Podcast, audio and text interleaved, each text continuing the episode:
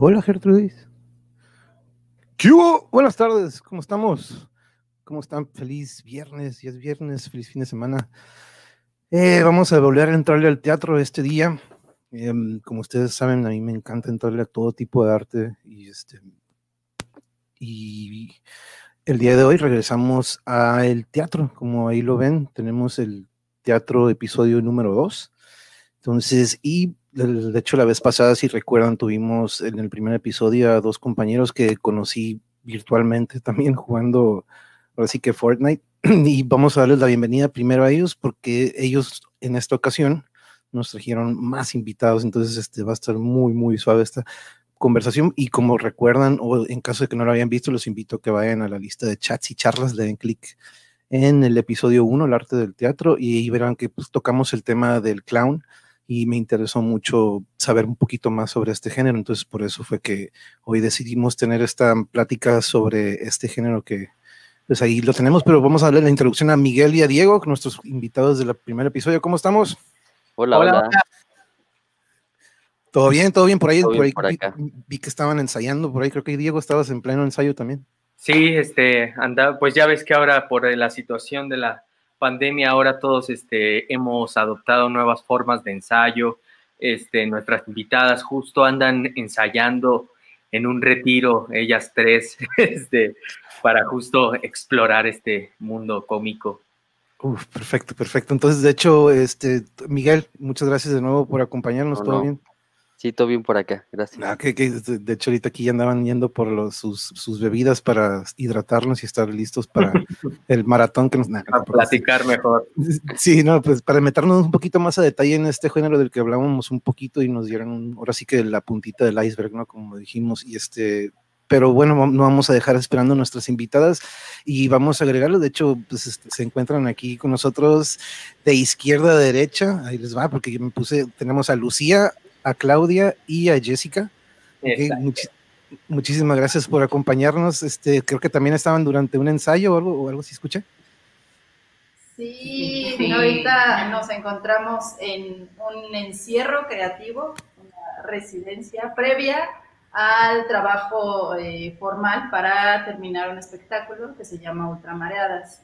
Este espectáculo fue beneficiado por el FONCA del programa Apoyo a Proyectos para Niños y Jóvenes. Entonces, pues el proceso creativo eh, de manera formal con el FONCA iniciamos en noviembre y en febrero pues tendría que estar el espectáculo. Bueno, no tendría, va a estar el espectáculo. Como esté, pero va a estar buenísimo. Ya empezamos con el humor. Exacto. No, y este es, tiene alguna duración, eh, dicen retiro, pero es de aquí hasta el evento o cuánto tiempo van a estar en este, ahorita que le mencionaron retiro. Es octubre, octubre es nuestro mes de encierro creativo. Ok, muy bien, muy bien. Y ahorita comentaron que estaban trabajando, es esto que están ahorita practicando es lo que están para febrero, de lo que nos comentaban ahorita.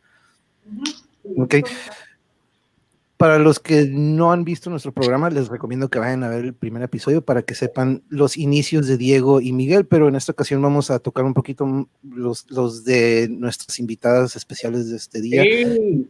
Entonces vamos a irnos de izquierda a derecha, vamos a tocar un poquito las preguntas que tocamos en aquel entonces, y, este, pero comenzamos con, si quieres, con Lucía, eh, ¿cómo iniciaste en el teatro? ¿Qué fue lo que te despertó y más o menos a qué edad descubriste que tenías eh, probablemente este talento que, para desarrollar este arte? Pues es una historia media cursi, media boba, pero cuando estaba en la primaria había una compañera mía que se llamaba Marisela, tenía una trenza muy larga y nos dejaron hacer un sketch, este, la maestra de tercer año, cuarto, no me acuerdo. Bueno, el chiste es que ella iba a ser Francisca y la muerte porque se parecía al dibujo de Francisca y la muerte pero no le salía y todos estábamos desesperados diciéndole, así Marisela, así hazle. Y yo le explicaba como, Marisela es que así hazle, y le hacía el personaje, y todos decían, es que Marisela tiene la trenza, pero Lucía lo hace mejor, entonces... la trenza, eh, eh, Fue un conflicto muy grande porque nos emocionaba la trenza que era igual a la del dibujo, pero finalmente lo acabé haciendo yo. Y bueno, ese es como el recuerdo, uno de los recuerdos más antiguos. Tengo más, pero no me voy a poner a contar Pero bueno. Eh, no hay límite de tiempo, ¿eh? Tú... Ah, bueno, en el kinder hay... Por ahí hay, una en el kinder, pero esa no la va a contar. Esa es más cursi todavía. Pero bueno, eh, como que de ahí empecé a, desde la primaria empecé a pastorelas y cosas así, pues ya me seguí de largo hasta mis 31 años que tengo ahorita, entonces como que por ahí es el, eh, el gusto que me empezó, ¿no? Como representar algo que, que, que me parecía divertido, eso.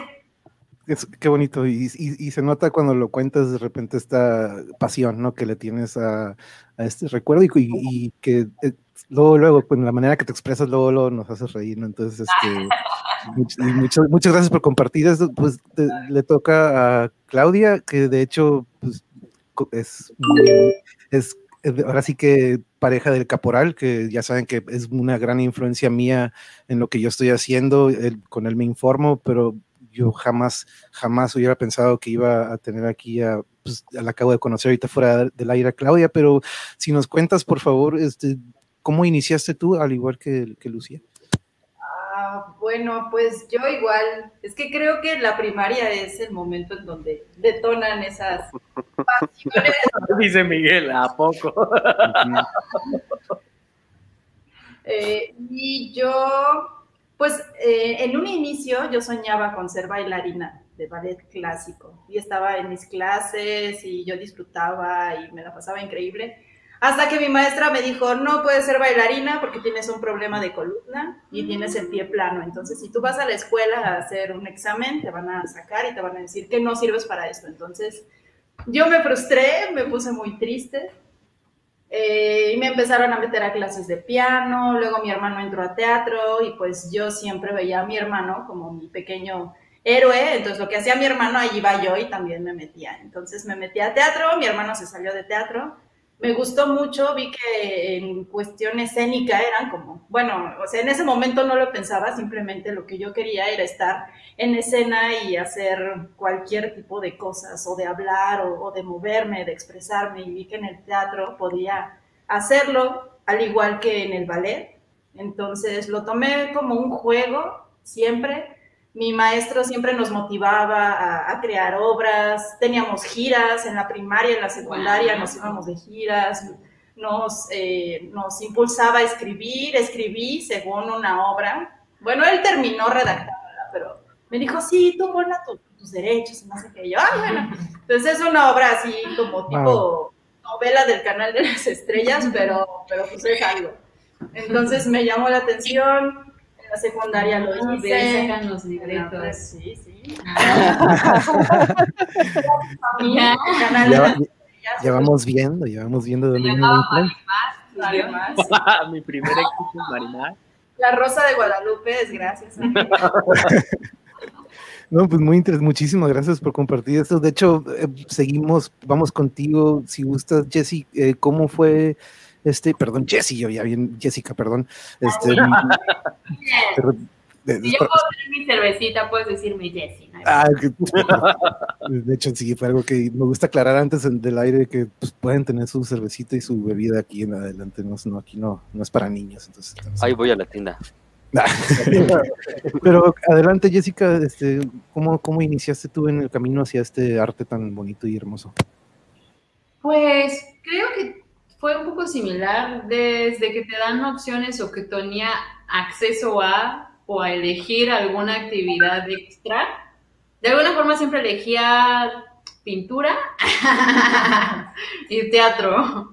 Y con mi secundaria ya fue cuando este, forjé una, un circulito de amigos muy entrañables que nos gustaba ir a ver los shows de improvisación, que nos gustaba ir a ver cosas. Entonces, siempre nos metíamos a teatro e incluso cuando no, no abrieron la clase de teatro, fuimos a exigir a la dirección que queríamos nuestro taller de teatro. Entonces creo que fue presente como en mi vida así, el tallercito después de clase siempre. O sea que era algo que estaba en tu camino ya casi casi predispuesto, ¿no? Este, de hecho, aquí nos viene acompañando Alito desde Kansas City, este, nos manda saludos y tiene una pregunta. Eh, mi pregunta para las señoritas, ¿por qué el Gallineros Teatro? De hecho, le dio curiosidad el nombre. Si alguien quien guste contestar el por qué.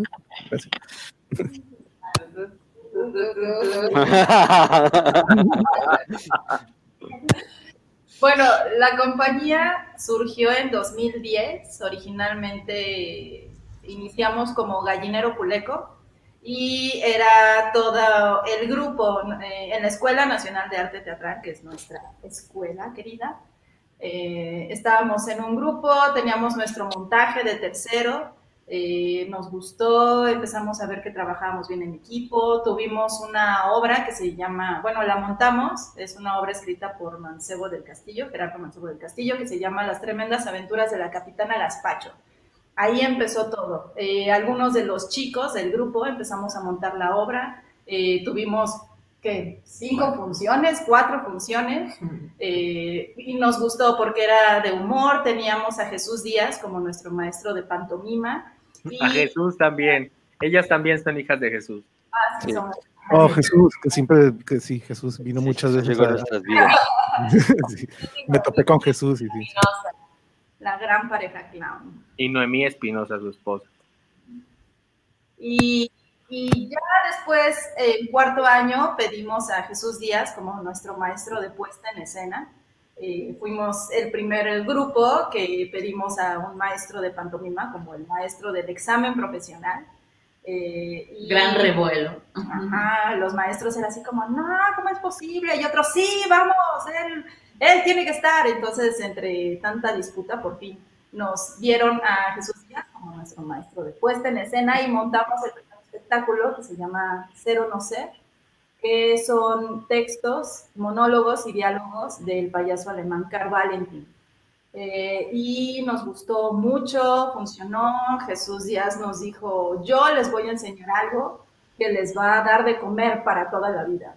Y creo que esas fueron unas maravillosas, sabias palabras, porque en efecto lo que él nos enseñó desde que tuvimos, lo tuvimos como maestro de pantomima y todavía, aunque no nos sigue dando clases, es lo que nos ha forjado como, como artistas, como, eh, pues sí, artistas escénicas, como compañía y en este mundo de, del clown. Entonces, bueno, Éramos éramos muchas, muchas, mu- y con tres chicos y cuántas mujeres. Paso, Mecha, creo que éramos 11. Eh, Sí, éramos un montón. Wow.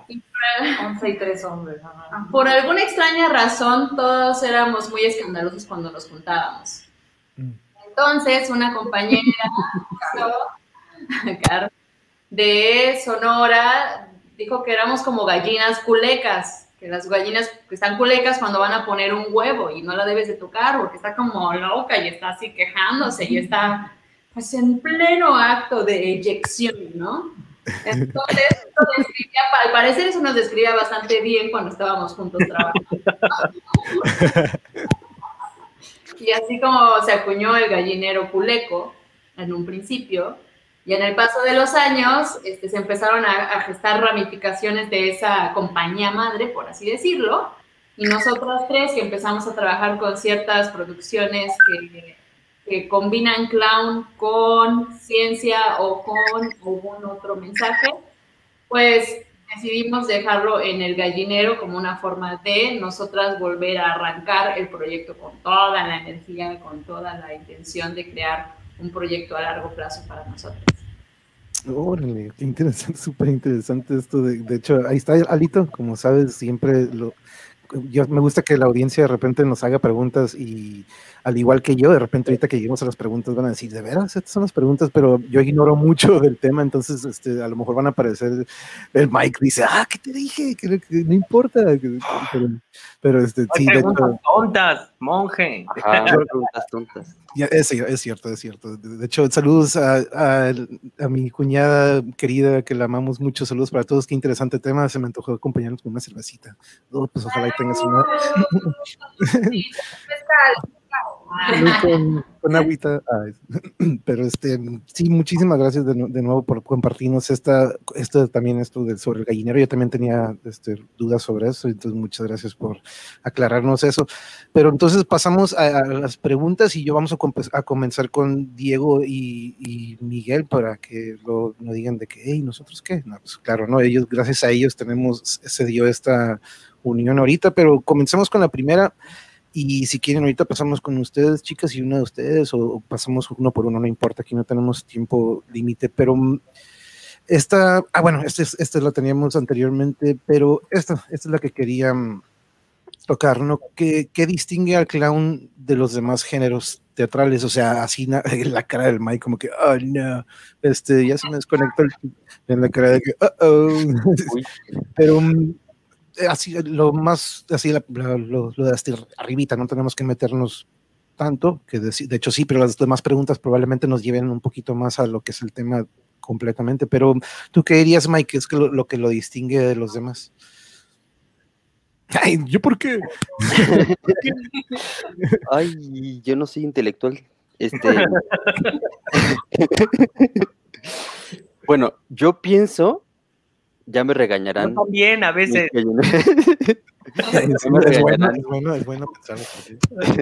ya me regañarán el gallinero o Diego, este, que yo pienso que tal vez lo que distingue al teatro del clown em, es que el principal objetivo del clown es establecer un vínculo con el público, es decir, un vínculo franco y en tiempo real, ¿no?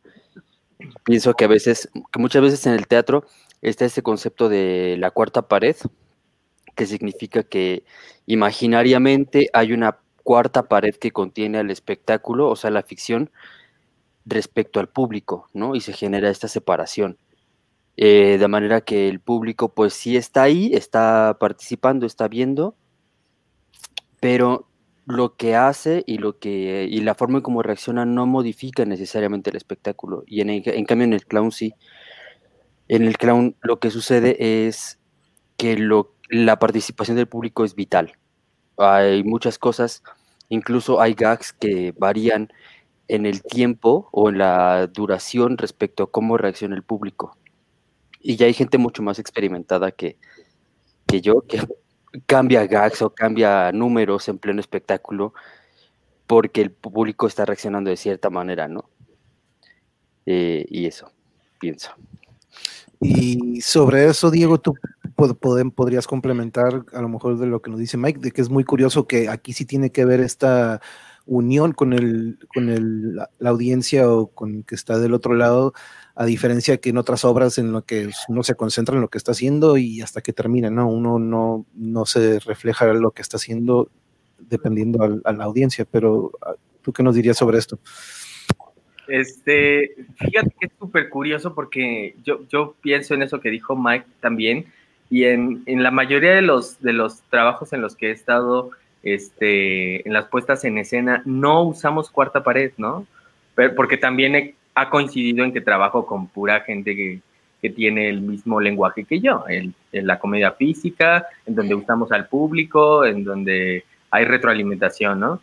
Entonces, eh, hace, hace tiempo que en realidad no hago algo de cuarta pared, de no pelo al público y si reacciona ni siquiera me inmuto, ¿no? Este, yo creo que una de las cosas que más me llamó la atención justo cuando empecé a conocer el lenguaje del clown y la comedia física fue eh, el lenguaje. Me refiero a, que no hay palabras. En algunos clowns no usan palabras. Eh, hay muchos otros payasos que sí las usan, ¿no? Pero yo cuando, cuando empecé a ver clown y veía que no era necesario el diálogo y que solo el payaso hablaba cuando lo necesitaba o cuando debía de hablar, eh, es lo que más me, me, fascina, ¿no? De, clown, de, el mundo de los gestos, el, el, mundo de las emociones, de las acciones silentes, ¿no? Este es, es, una peculiaridad que a mí, a mí en lo personal me, me fascina. Mm, interesante, sí, cierto, eso lo, lo, noté también la vez pasada que nos comentaste un poquito sobre eso. Y quien guste de ustedes ahí en el gallinero sobre esto, ¿qué, qué es lo que lo distingue? De los demás. Ahorita nos comentaban sobre la unión que debe de haber con el, con el espectador, no con la audiencia, pero ¿quién, ¿quieren complementar un poquito más sobre eso?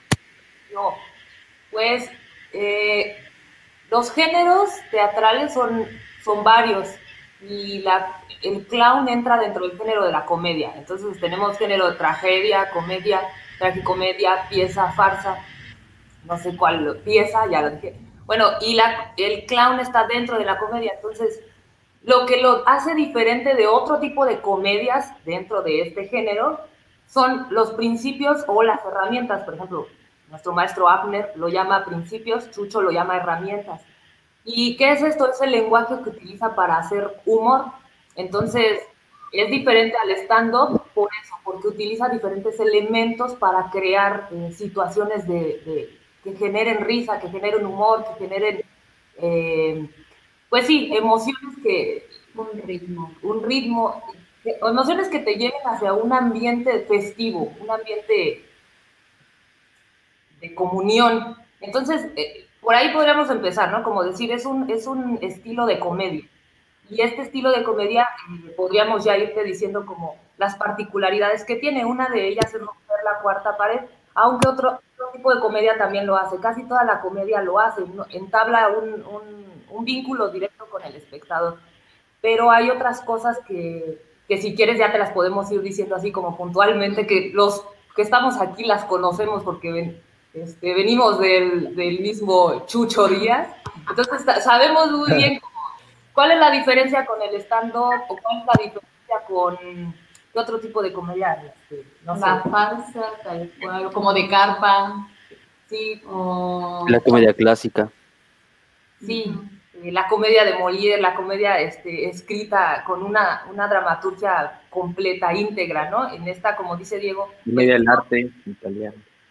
Sí, exacto, con la comedia del arte. O sea, las diferencias ya están en algo que es muy detallado, que ya sí que te iremos contando a lo largo de la plática. Y creo que también mencionar que no hay algo como un personaje ajeno a ti, sino que hay mucha exploración en lo que como yo como Jessica, ¿qué puedo hacer? ¿A qué le puedo sacar jugo en acciones, en gags? Entonces no es como estoy interpretando a alguien más, sino es una Jessica que puede ser en esta dirección, ¿no? Sí, no hay una... O sea, o sea que cada quien tiene su, digamos, su fuerte o como quien dice, su lado como en el, lo voy a relacionar con el fútbol, ¿no? De repente unos son mejores para defender, unos son mejores para atacar y cada uno tiene su fuerte dentro de un deporte que tiene algo en común o tiene un objetivo, pero cada uno tiene su fuerte y, le da un destino diferente dentro de la cancha. Entonces, yo creo que no sé más o menos si, si más o menos lo, lo analicé un poquito bien, pero digo que cada quien tiene como quien dice su, su talento en dentro de este clown, ¿no? Ay, aquí tengo como, yo lo llamaría como un rol Ah, ok. y, creo que tiene que ver con la personalidad. O sea, un amigo me decía a mí incluso que yo cuando trato de hacer reír provoco ternura. ¿No? Y ah. eso tiene que ver. Ah, y eso tiene que ver con la personalidad, ¿no? Yo, por ejemplo, a Claudia, que lo conozco mucho porque hemos trabajado bastante, este, yo sé que Claudia siempre ha sido a la mamá antes de ser mamá ya era la mamá. Y es un rol que le va muy bien, o sea, ella puede hacer reír muy bien desde ese lugar, como desde la autoridad. A diferencia de mí que yo no tengo autoridad, ni en la vida ni en la escena. Ándale, eso, es lo que me refería exactamente. la familia Brady. Pero tenemos otra pregunta de Alito y a Alito siempre le encanta saber este lado que también a mí me encanta y de hecho muchas preguntas que hace Alito son muy relacionadas a las que yo hago, pero ¿qué esperan en este momento? ¿Cómo se han mantenido? Ah, tiene, a veces, como anda en el celular y el autocorrector de repente le gana, eh, ¿se han mantenido trabajo o, qué piensan de las redes sociales? ¿Les ayudan algo o será todo lo contrario? Ahorita las redes del 8 el otro día hablábamos de que unos compañeros comediantes que se dedican al stand-up lo han estado haciendo virtualmente y pues, es muy difícil ahorita sin tener a la audiencia enfrente, ¿no? O no escuchar la reacción. Pero sobre lo que dice aquí Alito, eh, ¿les han ayudado ahorita las redes o piensan que ha perjudicado de alguna manera? Aquí nos pregunta Alito. Quien, quien guste tomar, si quieren chicas, ustedes, ¿cómo lo han visto sobre esto de las redes? Pues es que las redes son una realidad, o sea, no podríamos pelearnos con ellas más bien hay que encontrar la forma de que sirvan como una herramienta para propulsar o para dar a conocer tu trabajo, para nutrir tal vez a alguien que quiera después venir a vernos en escena. Entonces, se pueden ver como algo demoníaco de que ah, ya todos están en sus consolas jugando Fortnite y nadie quiere salir de la comodidad de su asiento. Pero es un arte que en cierta forma busca comunidad, entonces en algún momento o en la calle habrá algo que te llame la atención y que no puedas detenerte e ir a verlo. Entonces creo que más que ver las redes como un obstáculo que es muy fácil, es como el momento de empezar a aprender a utilizarlas y a mantenernos en estrategias o de supervivencia o de defensa o de ataque, o sea, tenemos que, no tenemos que ser inocentes en cuanto a las herramientas que hay. Todo puede ser un arma letal en manos de una persona incorrecta. Entonces se puede utilizar para el bien en manos de alguien que tenga una intención clara. Entonces, creo que sí necesitamos mucha capacitación. Tenemos que aprender, y es que con las redes vienen muchas cosas como autoría, como los derechos, a qué expones, a qué no expones. También viene con investigación, ¿no? Es una chamba en la que nosotros tenemos que decir como artistas, qué es lo que queremos dar a conocer, respaldar ese mensaje, ser éticamente responsables y creo que se puede gestar hasta algo interesante. Nosotros estamos empezando a generar como pequeños planes de publicaciones. Acabamos de hacer uno que nos divirtió mucho, ¿no? No, no va a ir en ninguna obra, pero simplemente por el hecho de hacerlo fue muy placentero. Les podría nutrir. Como artistas también creo que se encasilla muchas veces, solo haces algo en escena pero hay quienes entran a la pintura, o sea, si checan a Gaby Muñoz, chula de clown, que hace su personaje de clown con unos fotoperformance bellísimos, ella está entrando por una beta visual más artística, no se está encasillando. Entonces creo que podemos jugar con esa flexibilidad que nos dan los nuevos formatos para explorar nuevas betas, nutrirnos desde otras áreas y también concientizarnos hacia la sociedad a la que vamos, que es inevitablemente tecnológica en un gran porcentaje. No, Perdón, esto va a ir evolucionando, ¿no? Tenemos que irnos adaptando, sea en cualquier arte, tenemos que aprovechar de repente estas herramientas que se nos da, pero tomarlos para un bien, ¿no? Lo hemos platicado que las redes sociales son las redes sociales, pero no son malas por naturaleza, ¿no? Ya uno decide si lo tomas el lado negativo o si te vas por el lado positivo, como viendo al caporal, por ejemplo, viendo sus, sus videos y pues, informándote por medio de él y son, son fuentes en las que sí, la verdad que, pero sí, Alito, y de hecho tiene otra pregunta, Alito, que creo que al igual que yo antes pues, no ha visto lo que es el clown y a lo mejor muchos que están en la audiencia no lo han visto, pero dice la, para las señoritas que yo nunca he visto una dama en este arte, desgraciadamente conozco sin ofender a la Chupitos o de televisión comercial con todo el respeto y de humor blanco chilindrina, ¿no? Pero mm, eh, es muy diferente yo creo que a lo que de las que mencionas, ¿no? Yo lo, lo veo mucho, de hecho, ahorita si me dan una oportunidad tantito ahorita, voy a poner un clip que ahorita busqué rapidito aquí en, en internet, busqué una performance de un clown, pero nada más voy a poner un recorrido sin sonido. Pero en sí vemos, por ejemplo, mm, no, no hay, es más como tipo lo que veríamos de un mimo, pero con la fusión de un clown y sin tener el diálogo o un script, ¿no? Que es lo que nos decías tú ahorita, mm, eh, Diego, que es un diálogo sin tener que usar de repente el lenguaje o tener que hablar, pero puedes llegar a usarlo si llega un momento en el que decide el clown, ¿no? Puede ser por, eh, por, lo que va a estar sucediendo con la, con la gente, o a lo mejor él se quiere comunicar de cierta manera y elige hablar, no quiero pensar, pero esto sí, ojalá ahí no me haya equivocado, pero más o menos refleja lo que es el clown. Pues están haciendo un número, ¿no? Se ve bonito, no los conocía. No, de hecho fue random, ahora sí que fue random, se llama Caput Clown Theater y creo que es algo europeo, pero este, eh, si se fijan, pues ahora sí que no, no se están comunicando, ¿no? Este, déjame poner sonido nada más para, para, mm, sí, ¿no? Es, es el puro, sí, y este... Mm, Tal vez nada más para que, para que viera tantito, este, Alito, para que tuviera esta impresión de que no, no son scripts como de estos chicos que ahorita, chicas que mencionó, pero, mm, perdón, adelante. Tal vez eh, para Alito lo que le podría decir que él tiene este referente de la Chupitos, la Chupitos recarga mucho su humor en lo que habla, es decir, e, ella, por decir, hace una estructura de de chistes, vamos a llamarlo de esa manera. Entonces ella se va basando sobre esto y en una circunstancia que ella plantea, eh, que está en la calle, que está con una persona, y el clown lo que hace es hacer juegos con comedia física. Es decir, eh, eh, hay mucha exploración con instrumentos musicales, con el mismo vestuario, entre el espacio, el diseño del espacio, el diseño de, ¿de qué? Pues es decir, todo lo que, toda la comedia en su mayor parte que hace viene de una exploración corporal. Por eso es que prescinde del, texto, porque a veces eh, no es necesario utilizarlo para crear la risa, para crear el humor. Entonces, bueno, eso es lo que le diría a Lito, ¿no? La chilindrina también tiene ahí un, humor de circunstancias con los demás personajes, de roles. Entonces, bueno, eso para que si pudiera él encontrar, eh, ahorita les vamos a decir eh, una función que va a tener el grupo de lirios. Sí, sí. Alito y todos los que nos estén viendo, les invitamos a la función de varieté de lirios que va a ser transmitida y también va a ser presencial en el Hey Club en la Roma, me parece que está. Eh, y bueno, ahí podrían ver es tanto el, clown y sobre todo lo, maravilloso de este espectáculo es que son puras mujeres las que estamos actuando. Es, una varieté, cada quien tiene su número, ya sea individual o, en pareja, son sketches, son muy, muy simpáticos y esos fueron dirigidos por Noemí Espinosa, que también es eh, nuestra maestra. Y es el, el 14 de octubre octubre a las 9 horas y los boletos están en boletia.com.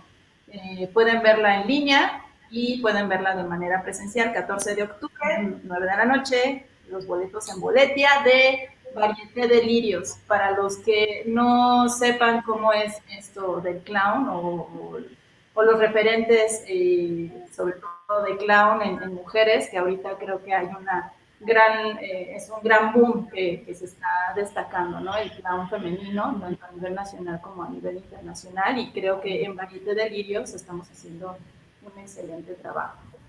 Sí, porque no es coincidencia que Alito no haya visto muchas referencias femeninas. Sí, claro, no es coincidencia.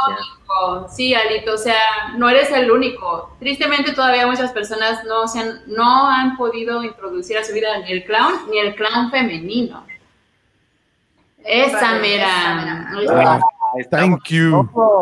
Thank you, Miguel. Muchas gracias. De hecho, estaba, estaba, estaba acá por este lado. A ver, pues voy a buscar el nombre, pero muchas gracias. Justo creo que también responden ahí lo que decía Alito de qué esperan en este momento, cómo han mantenido su trabajo, ¿no? Lamentablemente, pues creo que justo estamos en una situación complicada en donde el teatro ha tenido que pausar, ¿no? Y y a pesar de las circunstancias, hay personas que aún están trabajando y hay personas que están probando hacer este, hacer este teatro, hacer clown, hacer este, pues varias, varios tipos de, arte vía streaming.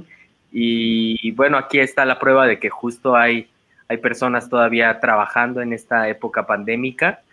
Y, y, qué mejor que ver a todas estas mujeres haciendo clown con una de las mejores clown también de, México y con otras tres que aquí tenemos enfrente presentes. Wow, muchísimas gracias, Miguel. De hecho, eso quería ahorita que es, algo que me gusta, ¿no? Que, que, conozcamos de estos nuevos, este, que, para mí, ¿no? Pero yo estoy aprendiendo mucho de ustedes y la verdad es, va a ser un honor presenciar eso y mi hermano y yo seríamos buenísimos. De hecho, sí, mi, pareja y mi cuñado, híjole, creo que lo han sido, pero no lo, no lo, no lo han notado. Pero sí, este, son, son, el, son el ambiente de la fiesta siempre. Y, y, otra cosa que me gustaría tal vez que, que, ellas nos recalcaran un poco, que nos, nos sí, sí, sí.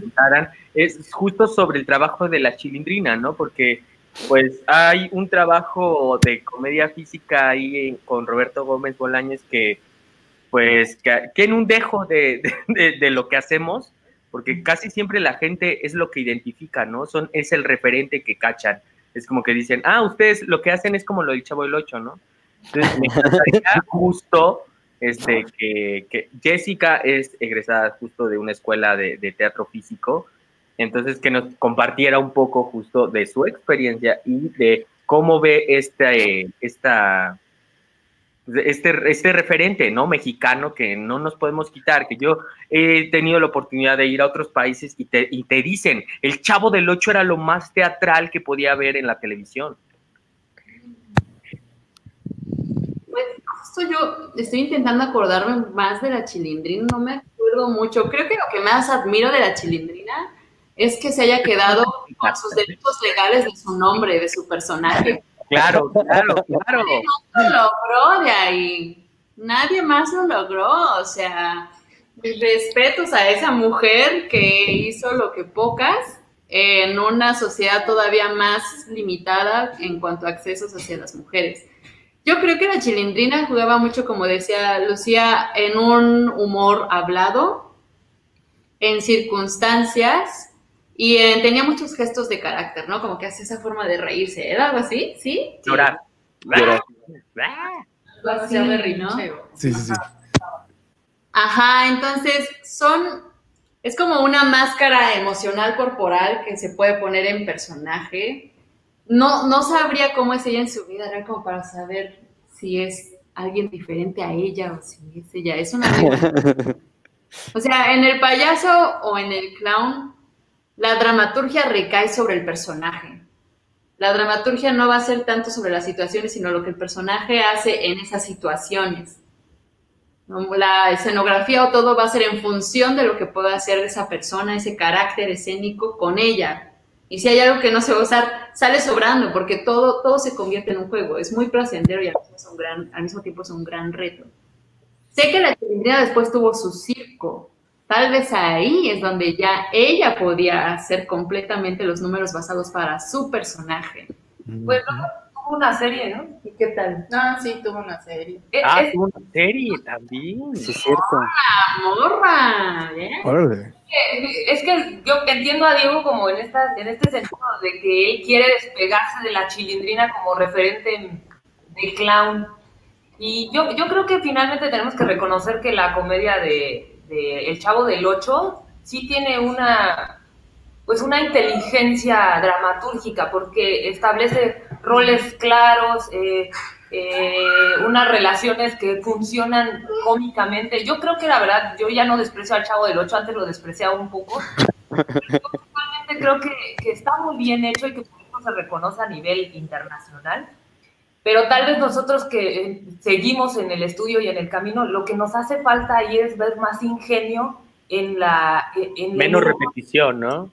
Sí, menos repetición. Eh, eh, exacto, cada capítulo vemos el mismo recurso utilizado y la misma manera de comportarse de los mismos personajes. Entonces lo que a nosotros creo que nos queda debiendo Roberto Gómez Bolaños es, ¿qué más vas a hacer? Ya nos planteaste este panorama, pero ¿cómo lo vas transformando? Ya nos aburrimos aunque por otro lado, déjenme decir que hay capítulos y por que eso yo mejor que murió.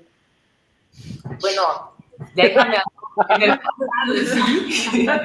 Estoy hablando con Roberto. ¿Qué? Él y yo seguimos teniendo pláticas en mi cerebro.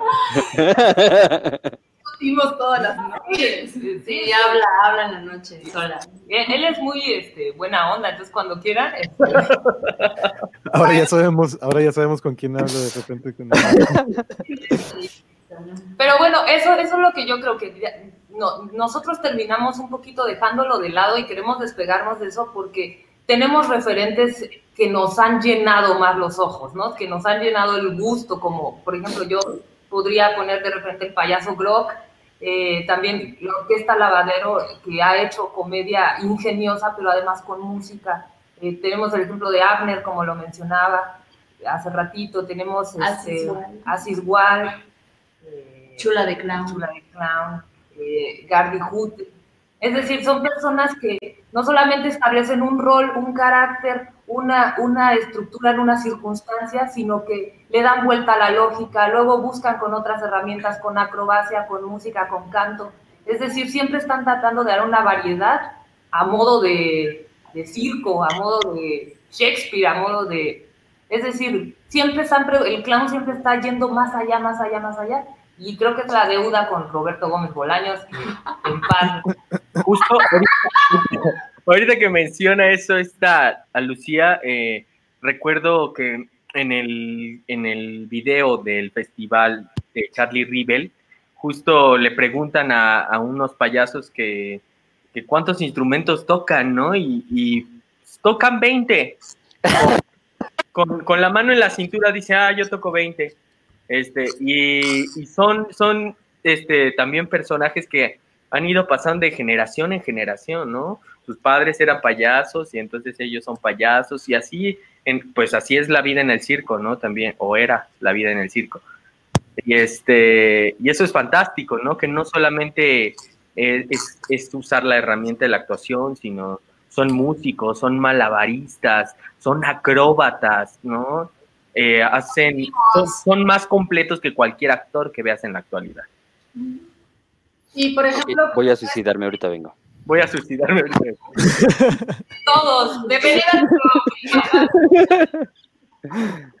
De hecho, aquí están poniendo en el, en el chat, pero ustedes lo pueden poner también. Ah, bueno, sí, cierto, no tenemos de Orquesta Lavadero, Chula de Clown, Asis Wall, Grok. Estos son eh, Abner the Eccentric. Ahí nos pusiste, creo que ahorita lo pusieron ahí del gallinero.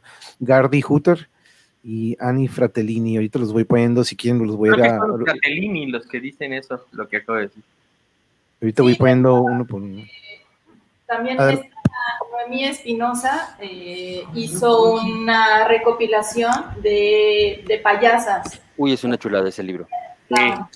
Es increíble. Wow.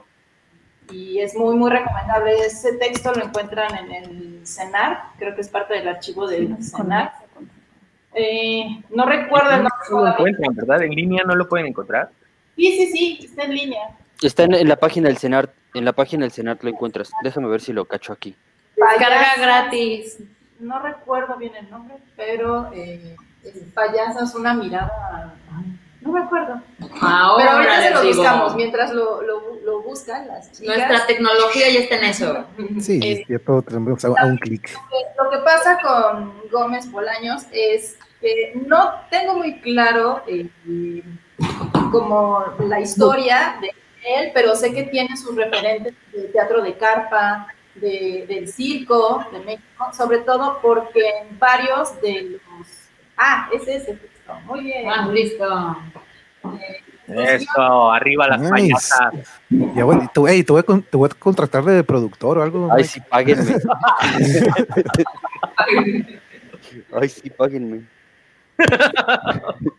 Pero no, sí, qué, bueno, porque así nos llevamos este, mucho, mucho más información y ahorita voy a irlos poniendo. De hecho, eso es una comedia para mi trabajo de ustedes, donde estás, donde estás pasando más adecuadas son los pequeños, porque son los que tienen más esa chispa. ahorita la voy a tratar de desmenuzar un poquito lo del autocorrector, les digo que de repente a veces, este, pero ahorita mencionaban algo, chicas, y de hecho es, una...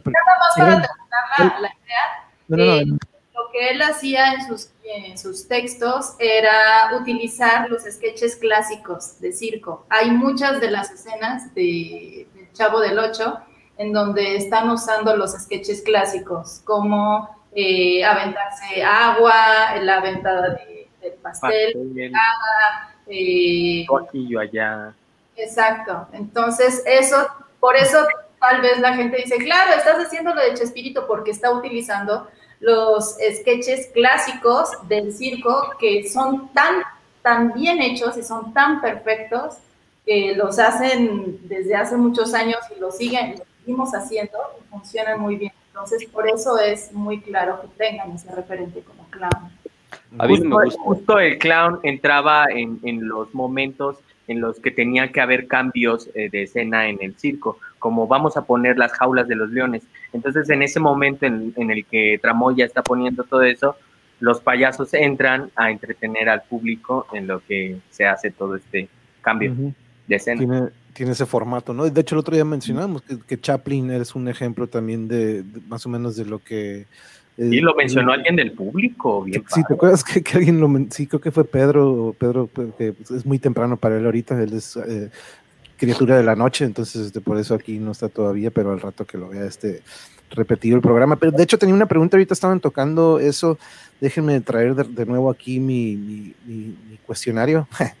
pero mm, existe la improvisación dentro del clown, ahorita lo mencionábamos, si quieren vamos con ustedes, este chicas, la improvisación, yo como músico y pues yo me acuerdo, ¿no? Estando en una tocada, de repente me fallaba el solo, o de repente me sacaba, me salía del ritmo o del compás, entonces tenía que meterle algo diferente y medio esconderla, ¿no?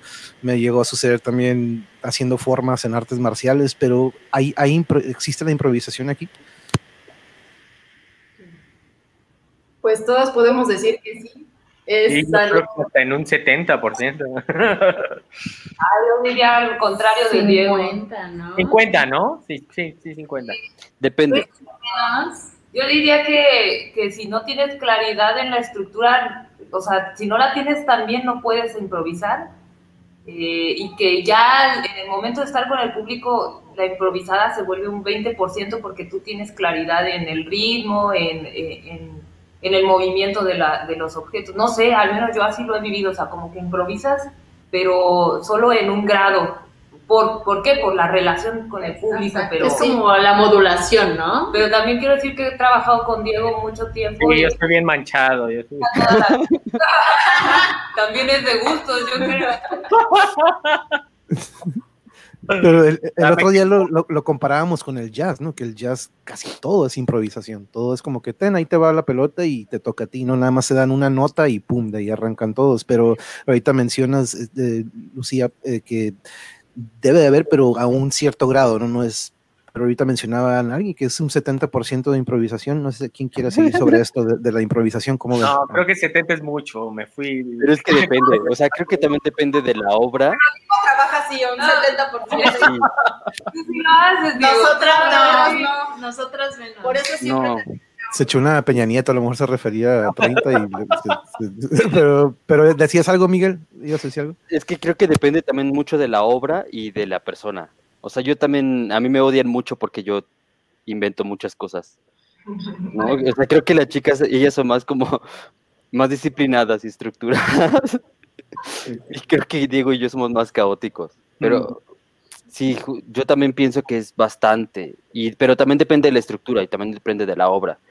O sea, hay un espectáculo que yo acabo de grabar con una compañía con la que trabajo y ahí casi no improviso porque tengo participaciones muy chiquitas. O sea, tengo tres escenas. En dos de las escenas hago en menos de un minuto. Y la última escena, que es un número clásico, eh, que dura como cinco minutos, ahí sí improviso todo el tiempo. Esa estructura, esa, esa parte no está hecha para eh, decirse siempre igual, sino que siempre puedo cambiar cosas dentro de la estructura y de la lógica de la escena. Pero creo que depende mucho de la obra. Hay otra obra que, con otra compañía que prácticamente el 80% del texto que yo tengo lo invento cada función. y me odian por eso. Y la improvisación puede ser puede ser en base al, público, también la improvisación de repente que digas, híjole, no me está yendo bien, tengo que meterle algo diferente. También podrá ser que la improvisación sea influida o sea motivada por la audiencia. Sí, y pues en, la estructura de un sketch, eh, bueno, como yo lo tengo concebido, tienes anclas, anclas por las que tienes que pasar, o sea, son momentos definidos por los que tienes que pasar, que generan un ritmo en el, en el sketch, que generan un vínculo con el público y que lo estás guiando a que llegue a ese momento de sorpresa, ya sea una catarsis de risa, una catarsis de emoción o algo que, provoque al público. Entonces, para llegar a ese momento, debes de, preparar el camino, no puedes llegar ahí sin, que hayas preparado el terreno. Entonces, sí hay cierta estructura por la que yo, o bueno, estaría hablando por mí, por la que yo trabajo, y hay esos momentos en los que puede existir este, esa, esa improvisación, pero nunca perdiendo pues, o sea, tomando el sartén por el mango, ¿no? Porque si en algún momento te debrayas en la improvisación o perdiste el ritmo o ya se perdió la idea o estás en un juego y la estructura de lo que estás narrando o lo que estás expresando se pierde, entonces cuando quieres llegar al momento catártico, pues ya no funciona. Eh, yo me iría más como a eso, que es una serie de águilas o una serie de puntos por los que tienes que pasar y tal vez ahí pueda haber unas vertientes en donde te desvíes un poco, pero tienes que regresar al siguiente hasta que pues llegues al cierre, ¿no? Justo la premisa, perdón, la premisa que nos dice nuestro maestro, ¿no? Todo lo ensayado para que parezca este, planeado y todo lo planeado que parezca ensayado. Todo lo improvisado, perdón. Improvisado. Lucía o Jessica, no sé si quieren sobre ustedes y la improvisación que aplican ustedes, no sé si quieren platicarnos. Pues es que yo siento que la improvisación, o sea, antes de improvisar, habría que ver mucha escucha de nuestra audiencia para saber hacia dónde está su humor, si, si lo que quieren es reír, si lo que quieren es enternecerse, llorar, es mucha escucha para saber primero si eres bienvenida en escena, cómo te puedes ganar, cómo generar ese ambiente festivo del que hablaba antes Lucía, para ponernos todos de un buen humor, para estar todos juntas, juntos, juntes en un momento, este, empatizando con algo. Entonces, la improvisación, yo pienso que idealmente tendría que ir guiada por la audiencia. ¿Qué es lo que necesito para que la audiencia se involucre conmigo, con lo que estoy haciendo, para que, para que empaticemos y seamos tengamos un momento de comunión así puro. Entonces, creo que eso es lo que te dice hasta cuándo, ¿no? Una vez dando clases, creo que un alumno me decía, ay, es que cuando, saliendo de clown, entro en este estado en el que ya no me puedo detener. Y me dijo, ¿cómo sabes cuándo te detienes? Y lo creo que lo más triste que se me ocurrió decirle fue, escucha a tu audiencia. Si la persona que está ahí ya no te quiere escuchar, córtale. ahí se acabó tu improvisación. Es la señal de que ya, ya estuvo, ya continúa. Lucía, ¿tú la improvisación cómo la ves? Pues coincido con, con todos mis compañeros. Siento que hay números que son justo, como dice Miguel, para, para, para, se hacen para improvisar. Por ejemplo, Clau tiene un número en el que pasa una persona al frente y toca el acordeón con esta persona. Lo que pase, lo que, las reacciones que esta persona tenga son, son siempre nuevas y espontáneas pero la estructura que Cloud tiene y cómo él va, ella va dirigiendo, dirigiendo a esta persona, tienen que ser siempre las mismas o no se entiende lo que está pasando. Entonces, creo que sigo en esta idea que digo, tú marcas las pautas, como dice Clau, las boyas, y lo que se improvise es lo que estás viviendo en ese momento con el público, esta es que dice Jessie. Entonces, creo que el clown es un, es una persona que tiene todo preciso, en ritmo, en tiempo medido, pero la experiencia de estar en vivo es lo que permite que haya improvisación. la temperatura que tenga el público, eh, el ánimo que traiga, el clima influye, muchas cosas influyen para que uno pueda ir modificando, improvisando. Eso, eso yo creo. Sí, si tienen más de 38 grados, mejor que no entren al teatro. ah, otra cosa. También nosotros, bueno, tenemos espectáculos en conjunto. Diego es parte también a veces de nuestra compañía. Y entonces, a veces, en, dependiendo cuánto, cómo vemos al público, decimos, quitamos este número o este número no va porque la gente, son niños muy chiquitos y no van a poder hablar, o sea, no, ese número se va a ir al hoyo porque son niños muy pequeños. Entonces, eso también eh, es parte de la improvisación del clown, saber cuándo vas a cortar números de los que sabes que no se va a caer la obra si no están. Sí, justo quería decir algo con respecto a lo que dice Lucy. Eh, trabajamos en una obra juntos, Lucía, esta, Claudia y yo, en una obra que se llama Tres Ilustres y es de matemáticas. Eh, no podemos improvisar en, eh, si vamos a hablar de un tema, por ejemplo, de matemáticas, porque también tenemos como muy definido de lo que vamos a hablar, ¿no?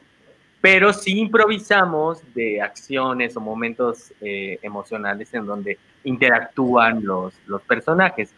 Ahora, apenas tuve la oportunidad de estar en el carro de comedias dirigido por Chucho, y, este, y a, pesar de que hay comedia física, no está estructurado como números, ¿no? Como clown, es una obra de Molière entera y en verso.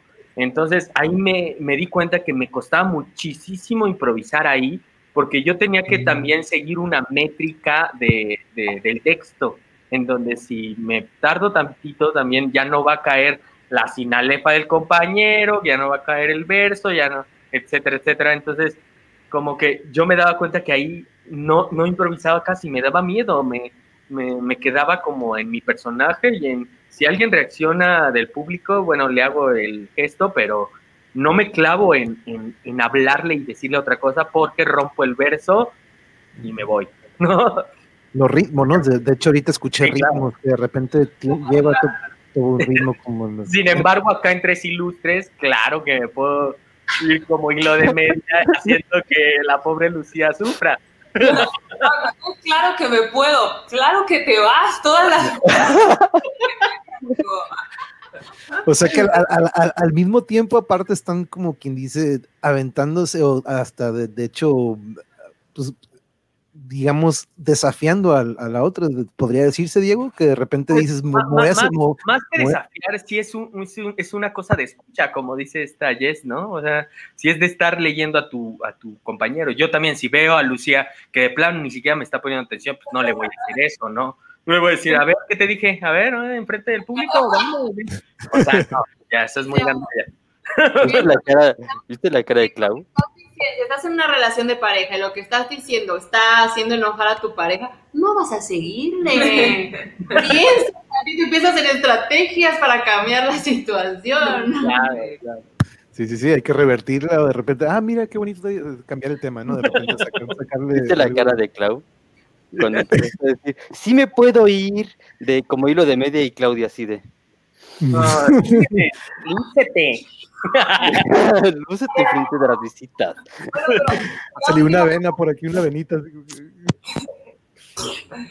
Este, también, por ejemplo, en este caso, eh, el personaje que, los tres personajes que tenemos en esta obra permiten que Diego este, tenga esos, esos momentos. Es decir, también la estructura soporta que Diego pueda, pueda jugar porque mientras más juegue, más divertido es porque nuestros personajes no juegan a ese nivel. Entonces la gente quiere ver cómo se desafía la autoridad de los otros personajes por este, este payaso, ¿no? Este, entonces, al contrario, cuando Diego improvisa, eh, nosotros la, la calibramos esperándolo, eh, regañándolo, eh, Ah, sí, su personaje porque la gente lo quiere ver improvisar. Entonces, ya cuando la gente no quiere verlo, es cuando ya le decimos, Diego, ya, y él mismo lo sabe, él mismo dice, se acabó el juego, ya no, ya no puedo pasar este límite, me regreso.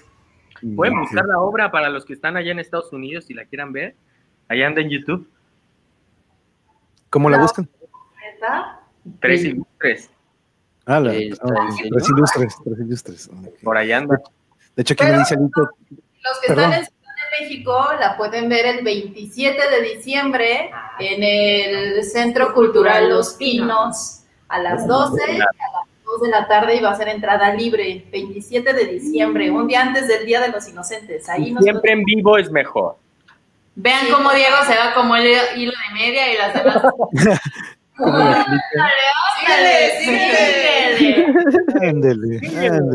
Toco- Creo que ya nos ya vimos por qué Alito de repente ahorita en el mensaje anterior iba manejando, perdón, pero voy manejando. Ay, Alito, ¿y por qué manejas pero nos dice mil gracias a todos. Ya creo que ya llegó, ya llegó de su viaje, entonces mil gracias a todos por responder mis preguntas y veo que las señoritas tienen una visión muy amplia sobre la actitud de género en su arte. Así es, Alito. Tú sabes que aquí en, en nuestro canal, y muchas gracias a Miguel y Diego, ellos saben que aquí en nuestro canal ocupamos estos tipos de talento y que nos aporten algo y estoy aprendiendo muchísimo y la verdad les agradezco. Pero tengo una pregunta que de hecho mi Yuri, mi otra mitad, dijo, ¿sabes qué? Pregúntales esto. Y, Ay, mi otra. Pero aquí está. Eh, Comenzamos con ustedes, chicas. ¿Qué sucede cuando tienen un mal día y tienen que actuar? O que dices, híjole, tengo, pero dices, híjole, este día ha estado de la fregada, o como ustedes digan, pero tenemos que hacer una actuación. ¿Y qué sucede? ¿Cambia algo o cómo le hacen? O quien guste. Es decir, cuando estamos en nuestros días. o- Eh, no, no, creo que no se refería a eso. Aquí ya tengo un lado, si quieren, ahorita puedo, pero no, no creo. No, se refiere a un mal día de trabajo, un día estresante, un día muy tenso, en el que lo menos que quieres es tener que interpretar o probablemente hacer esto, ¿no? Entonces, este, Hace reír. quien guste. Algo que yo aprendí en, en la escuela. Ay, tiré el refresco. ya estoy haciendo aquí mis gags. Como hilo de... Así es siempre, así es siempre. ya, síguele, perdón, amiga.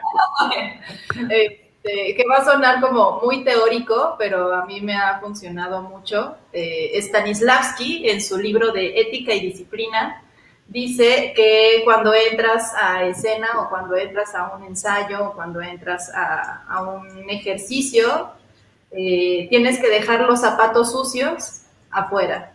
Entonces, siempre que entro a escena y tal vez tengo un mal día o me acabo de pelear con X o Y persona, lo pienso, zapatos, mis zapatos sucios, que es toda esa historia que traes tú como, como persona, ¿no? O, o esas situaciones incómodas que traes a lo largo del día, de, de lo que sea, se quedan afuera y el momento de estar en escena es el momento de estar en, en, presente, de compartir con el público, de compartir con tus compañeros, porque nunca, aunque lo hagas 20 mil veces, nunca se va a repetir ese momento o ese día. Entonces yo lo aprovecho al 100%, dejo esas cosas afuera, es punto y aparte, y ya cuando termina me desmaquillo, arreglo mis cosas y ya que salí del teatro, de la clase, de lo que sea, es hoy otra vez agarra mm. ánimo para seguir. Muy bien, muchas gracias. Muy buena respuesta. Lucía, Jessy, ¿cómo, ¿cómo le hacen ustedes quien guste tomar ahorita la palabra cuando tienen un día de esos de que ah, no se me pongan enfrente y, y tenemos que actuar? Creo que para mí funciona hacerme pequeños rituales de autocuidado. Eh, me quedó muy marcado cuando un maestro de dramaturgia decía que en cierta forma nos teníamos lo que nos estábamos buscando, que en alguna forma somos responsables de lo que está sucediendo. Y me quedó muy claro porque si yo sé que tengo que estar en tal lugar a tal hora, que tengo que tener mis cosas listas, entonces tengo que hacer el ejercicio de pensar a qué hora tengo que salir, de no, programar, no programarme, si, depende de mí, no programarme nada antes o después, como buscar generarme el ambiente más placentero para que ese día desayune rico, lo que me gusta, como que voy encontrando esas cosas que me hacen canalizar eh, para llegar a aterrizar a ese lugar. Además de, de, lo que mencionó Claudia, como que busco desde antes tener un entorno favorable. Claro, rodearnos de, posit de positiv cosas positivas y buena vibra, ¿no? Y te toca, Lucía, te veo como que muy pensativa de que, ay, este, ¿qué digo para, que, para no ofender? Intentando recordar que, pero como que no, no recuerdo así un tan terrible día. Mm, más bien como que siento que es igual que en otros trabajos, o sea, lo mismo viviría, lo mismo vivo yendo a dar clases, o creo que si trabajara en una oficina me pasaría igual, ¿no? Te empiezas a hacer las actividades y las mismas actividades te, te, meten en otro ritmo. Entonces, creo que no hago nada. O sea, este, creo que llego, calentamos, acomodamos las cosas. O sea, como que no es, yo no hago un separado, más bien empezamos la obra y. No sé, estaba pensando, creo que tendría que pensar. Me o sea, la realidad se transforma, ¿no? Sí, Sí, o sea, y luego como en la obra, pues empezamos a decir, justo para mí el clown es lo mejor que hay en el teatro, bueno, a mí es lo que más me gusta hacer. Entonces empiezas a decir esas cosas que no tienen mucha lógica en la vida real, que no tienen mucho sentido. Entonces se vuelve divertido, luego, luego se vuelve divertido ver a Diego equivocarse, a Claudia, a Jessica enojarse. Entonces, no sé, creo que me voy a ir con esa pregunta, no sé qué es lo que hago. Me gusta la pregunta. ¿no? Y eso dice que yo creo que es tu pasión, la pasión que le tienes, ¿no? A, a tu, a este talento que tienen, que eh, es lo bonito, ¿no? Cuando de repente el trabajo desaparece y, y se vuelve algo que, que, nos gusta mucho. De hecho, nos pregunta aquí Alito otra pregunta, que ¿cuál sería su mejor experiencia dentro de su arte? Y su mejor dice que las dejó, yo creo que llenos de alegría o, o su mejor actuación. Si quieren, no sé si tú, Diego, Miguel, empezamos contigo en lo que nuestras invitadas van pensando a lo mejor dónde fue donde les, una actuación que les haya dejado marcado como que uff, nunca se me va a olvidar esa que tuve, este, no sé si Miguel tiene rato que no nos este, aportas algo, ¿cuál es que yo la vez pasada. Ay, sí, la vez pues nada más éramos tres. pero, pero dinos cómo tú recuerdas o a lo mejor algo reciente o cuál ha sido la que te dejó marcado más como dice Alito. Ay, qué bus. Este. ¿O qué haces cuando estás muere alguien? ¿Cuándo ya? ¿O qué haces cuando se te muere alguien? Yo he tenido temporadas, yo quiero decir que yo he tenido temporadas enteras o giras enteras en las que la estaba pasando muy mal en la vida. O sea, que tenía muchos problemas en la vida y tenía que y estaba de gira con una, con una comedia. O tenía una temporada en otro estado con una comedia. Eh, y la verdad es que el clown me ha salvado la vida muchas veces. Normalmente cuando, con una, en una gira normal, una función normal, cuando voy con gente que hago comedia, yo soy muy estúpido y digo muchas tonterías y me comporto como así, no sé, como bromista en general. Y los días y las cosas cuando estoy muy mal, pues no, no, regularmente estoy callado y no digo nada y tal. Y empezar a entrar al, al momento a la escena y empezar a jugar, pues me ayuda como a, de alguna manera, revi- soltar eso. Pero no, no tengo, no, no tengo rituales ni cosas así. O sea, solamente es como de me quedo callado, me guardo para mí mismo y en algún momento pues me, me dejo salir. Mm. Sí, es Y que, nada. espérame, antes de que pases a esa pregunta, es que yo quería también responderla porque estoy igual que Lucy. Este, creo que es una pregunta que suele hacer la gente que no se dedica a esto, a, la gente que nos dedicamos a esto, y, creo que es un poco un, un tabú de, cómo la, cómo la gente que hace televisión ha ido este, perfilando este tipo de pregunta, ¿no? De yo perdí a mi padre y a pesar de eso di función entero. ¿Saben? Entonces, siento que también tiene un poco de, de ego es- ese, ese tipo de cosas este, en, en las cosas comerciales, ¿no? Y, y yo he visto a mil personas de gente de teatro dando una función después de que murió su abuela, murió su papá, murió su mamá.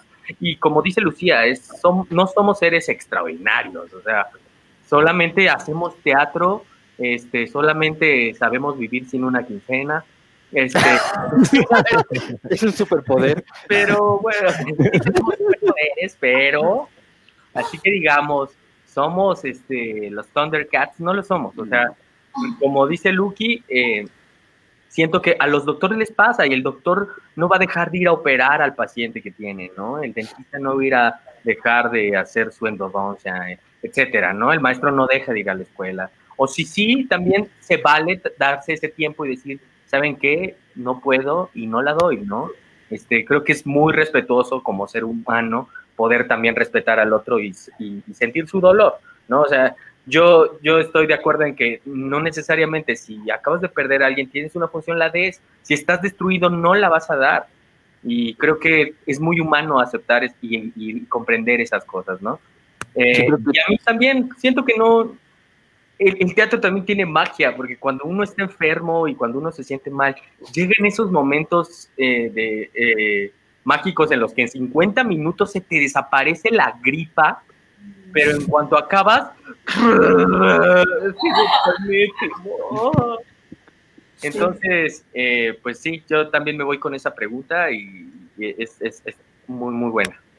Sí, no, de hecho, sí, muchas gracias, Yuri. Sí, de hecho, siempre todos en, en el trabajo, en la escuela, en el entrenamiento tenemos eso, ¿no? Y, Sí, claro. y, y eso que dijo Claudia, yo creo que es muy importante, ¿no? De que eso se, lo- se deja fuera de la oficina o se deja fuera de la cancha, todo lo que de repente tengas que te estés cargando, que es alguna espinita que traes por ahí, pues se deja fuera, ¿no? Y ya dentro de la cancha o de la oficina, pues se concentra uno en lo que se le pide, ¿no? Pero yo siempre he sido de que es muy importante, por ejemplo, con mis jugadores, yo ocupaba que estuvieran bien fuera de la cancha y que no, que no tuvieran estas situaciones para que me, trabajaran bien en- ya en el partido, ¿no? Entonces era muy importante yo como entrenador ver que todo lo que lo rodeaba estuviera bien, no nada más que su físico estuviera al 100%, no que, ah, tu técnico, sino que, hey, ¿cómo estás en la escuela? ¿Cómo vas con la novia? ¿O cómo estás con los papás? Porque de repente se presenta, cada jugador tiene unas situaciones diferentes y, y eso hay que aprender a manejarlo, ¿no? Y ya me salió otra vez del tema y sorry. Pero creo que está bien, o sea, creo que, o sea, creo que tiene que ver un poco con, con escucharse a uno mismo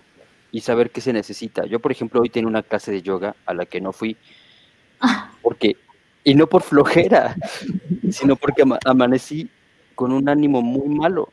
Y entonces era como de, no quiero saber nada, o sea, me siento mal, no quiero saber nada, y lo que hice fue agarrar una almohada, abrazarla y dormirme hasta la una de la tarde. ¿no? o sea, decir, es lo que necesito, lo que necesito es desconectarme del mundo y dormir abrazando a mi almohada hasta la una de la tarde, aunque esté despierto desde las ocho. son las salidas, pues de cada uno. De repente ocupamos desconectarnos, que yo le digo, de repente uno puede agarrar la guitarra y se mete en un trance en el que ni te das cuenta, ya pasaron dos horas, o se pone a escribir uno y ni se da cuenta, de repente nos desconectamos, ¿no? Entonces todos tenemos un medio muy, cada quien tiene su medio, unos con el lienzo y una brocha, otros escribiendo, otros con la guitarra, otros pegándole a la batería, entonces este, y ustedes por medio probablemente, de hecho ahorita vamos a tocar otra pregunta que nos plantearon, pero pasemos a eso si gustan. Eh, algo muy interesante que me gusta saber, y aquí lo preguntaba también Alito, de hecho me gusta también hacerla. Aparte de este arte que dominan, ¿tuvieron alguna curiosidad por desarrollar otro arte? Por ejemplo, no sé si la pintura o algún otro tipo que ustedes, pintura a lo mejor, si quieren comenzamos con ustedes en el gallinero. Pues yo siempre he estado picándole al piano y a la guitarra y a la guitarra me rendí, no lo logré, pero al piano ahora sí, eh, sí he avanzado. Este, tengo una maestra que no sé si me está viendo, no creo, pero se llama Alejandra Cortés, es muy buena maestra de canto y de piano. Entonces, por favor, el comercial, si tiene una maestra, ella es buenísima. Y he avanzado, he avanzado mucho, gracias a Dios. Y eso, eso he estado picándole al piano. Y, ya, no tengo trabajo. No, no, no, no. Ay, pues a mí me encanta la, la, danza, aunque no fui bailarina, pero cuando hay oportunidad de tomar clases de danza contemporánea o de jazz o hip hop o todo lo que tenga que ver con baile, lo, trato de hacer.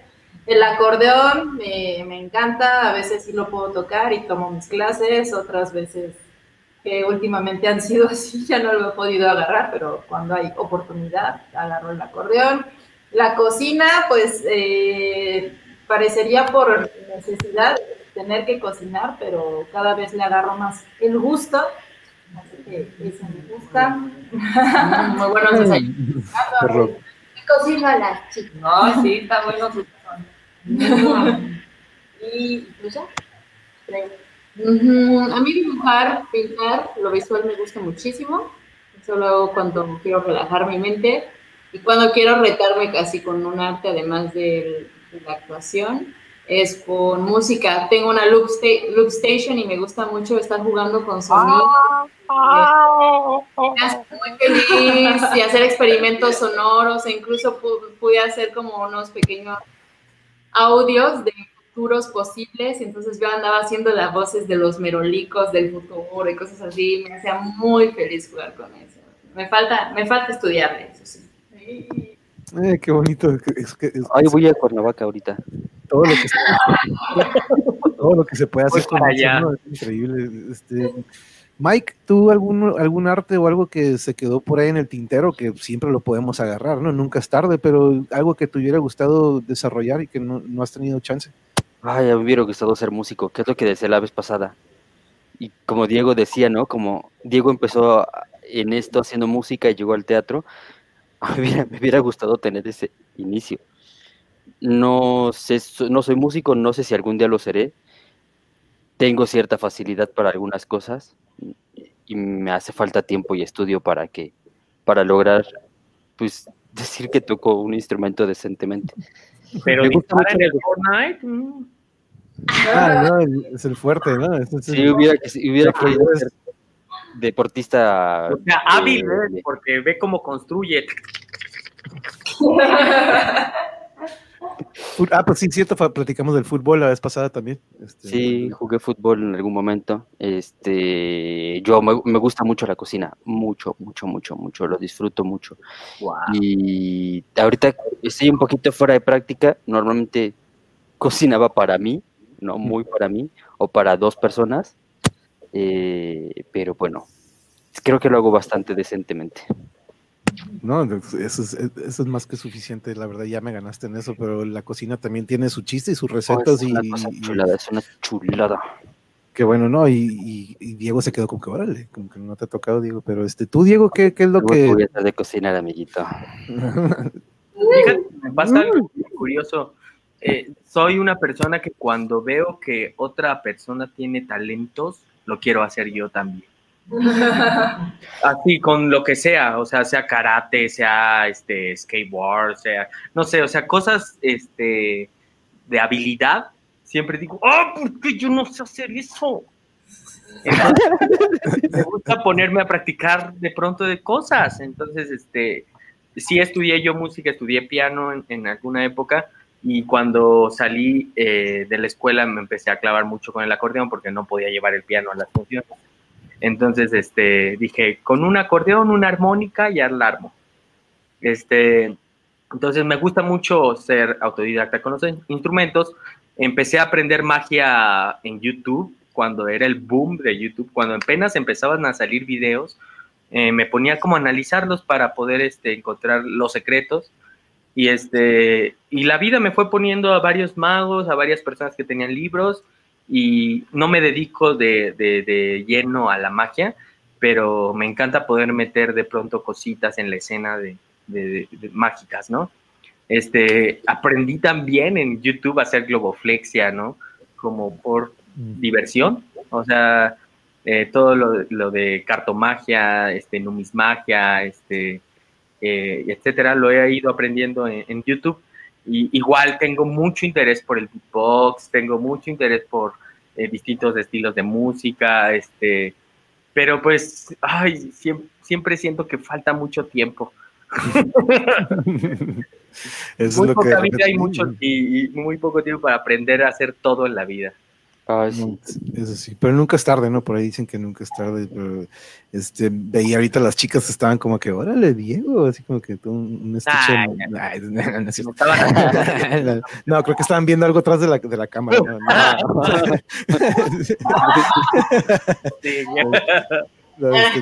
y ahorita en la pandemia hasta me quería me, me quería clavar con, con vi los videos de agility de los perros, de los perros que hacen este circuitos eh, lo más rápido posible. Y justo como adopté a un Border Collie, este, apenas este, me puse a entrenar con él y, también encontré una cosa ahí adictiva y de amor también por el perro, que, también dije, wow, estaría padrísimo porque podría ser, hay clowns que, tienen a su perro de, compañero. compañero. Y este, y este güey es súper inteligente, o sea, más que yo, yo digo, yo podría ser los border collies son súper inteligentes. Creo que en Brasil están utilizándolos para reforestar, porque ya pasaron dos años de un super incendio. Lo que están haciendo es que ponen a los border collies con unos como 6 kilos de semillas y órale, manitos, se echan a correr. A correr. Soltándolas y ya luego regresan porque tienen GPS integrado los muchachos. Sí, están muy cañones.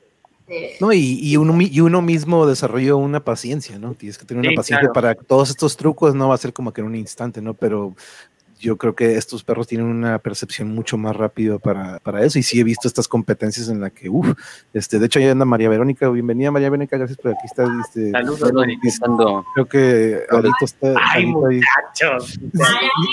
Dice, dice, que no tiraste el refresco, que solo se movió muy rápido. Sí, sí, sí, sí, sí. Fue la botella, no, no que tú lo hayas tirado. Pero esas gallinas son unas pollitas, dice María Verónica. Hombre que sabe cocinar vale doble, dice María Verónica. Y eso fue una pedrada para mí. ouch. Pero, vamos a pasar aquí. Tengo todavía otra pregunta y esta es la que más me gusta porque de repente tenemos a lo mejor alguien que nunca sabemos, ¿no? A lo mejor no ahorita, pero a lo mejor que lo vaya a ver al rato, lo, lo vean en un futuro. Y de hecho, esta la, tocamos la vez pasada también, Diego y Mike. Este, esta la dejé, les, les, comentaba que algunas de las pasadas las iba a dejar y esta es una, ¿no? Entonces, este, vamos a ver, chicas, eh, para alguien que está por comenzar, que, que, a lo mejor tiene la curiosidad por el teatro o a lo mejor precisamente por el clown, que es muy, este, por lo veo que, que es muy diferente a lo que yo tenía la percepción del teatro y que es un medio de la comedia, ¿no? Es un subgénero de la comedia, podríamos decirlo, pero ¿qué le recomendarían a alguien que probablemente quisiera comenzar por, por este camino? Que vea que vean teatro, que vean clown, que, que lean, que ubiquen. Este. Hay muchos videos en YouTube eh, de, de, cosas buenas, de cosas malas, y empezar a, discernir cuál es el camino que ellos quieren tomar. Hay muchas posibilidades de todo tipo de género teatral y, y de clown también. Entonces, creo que antes eh, de decir, claro, yo lo quiero hacer es sí, pero pero hacia dónde, hacia dónde vas, ¿no? Porque hay veces que uno eh, se aventura y sale, va, y, pero ¿cuál, cuál es tu, tu boya o, el ancla por, eh, por la que te vas a por la que te vas a sujetar para empezar a tomar el camino. Eh, a mí lo que me llamó la atención para empezar a hacer teatro fue verlo. Mis papás me llevaban al teatro y me gustaba mucho y, y eso me, me, motivó, ¿no? Y verlo como un juego y al final pues terminé haciéndolo. Entonces creo que es lo, lo más importante, ver, conocer, leer y, tomar, y tomar la decisión, arriesgarse, independientemente que uno haga teatro, que sea contador o que sea psicólogo, lo más importante es que uno esté convencido de lo que quiere, porque cuando uno tiene pasión y tiene convicción, la va a romper en donde sea.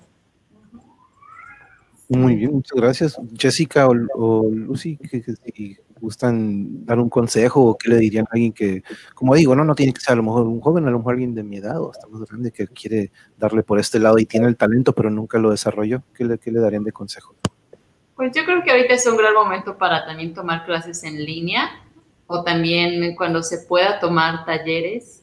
Como dice Claudia, hay muchos géneros, tendrías que ir identificando qué es lo que te gusta y también más allá, si descubres que no es lo tuyo, tampoco es que hayas perdido tu tiempo, ¿no? Te va a dar muchas herramientas expresivas, sensoperceptivas, inteligencia emocional, inteligencia corporal. O sea, hay muchos espacios donde puedes adquirir estas herramientas, ya sea para que te formes como artista o para adquirir esas herramientas artísticas que ayuden en el desarrollo personal.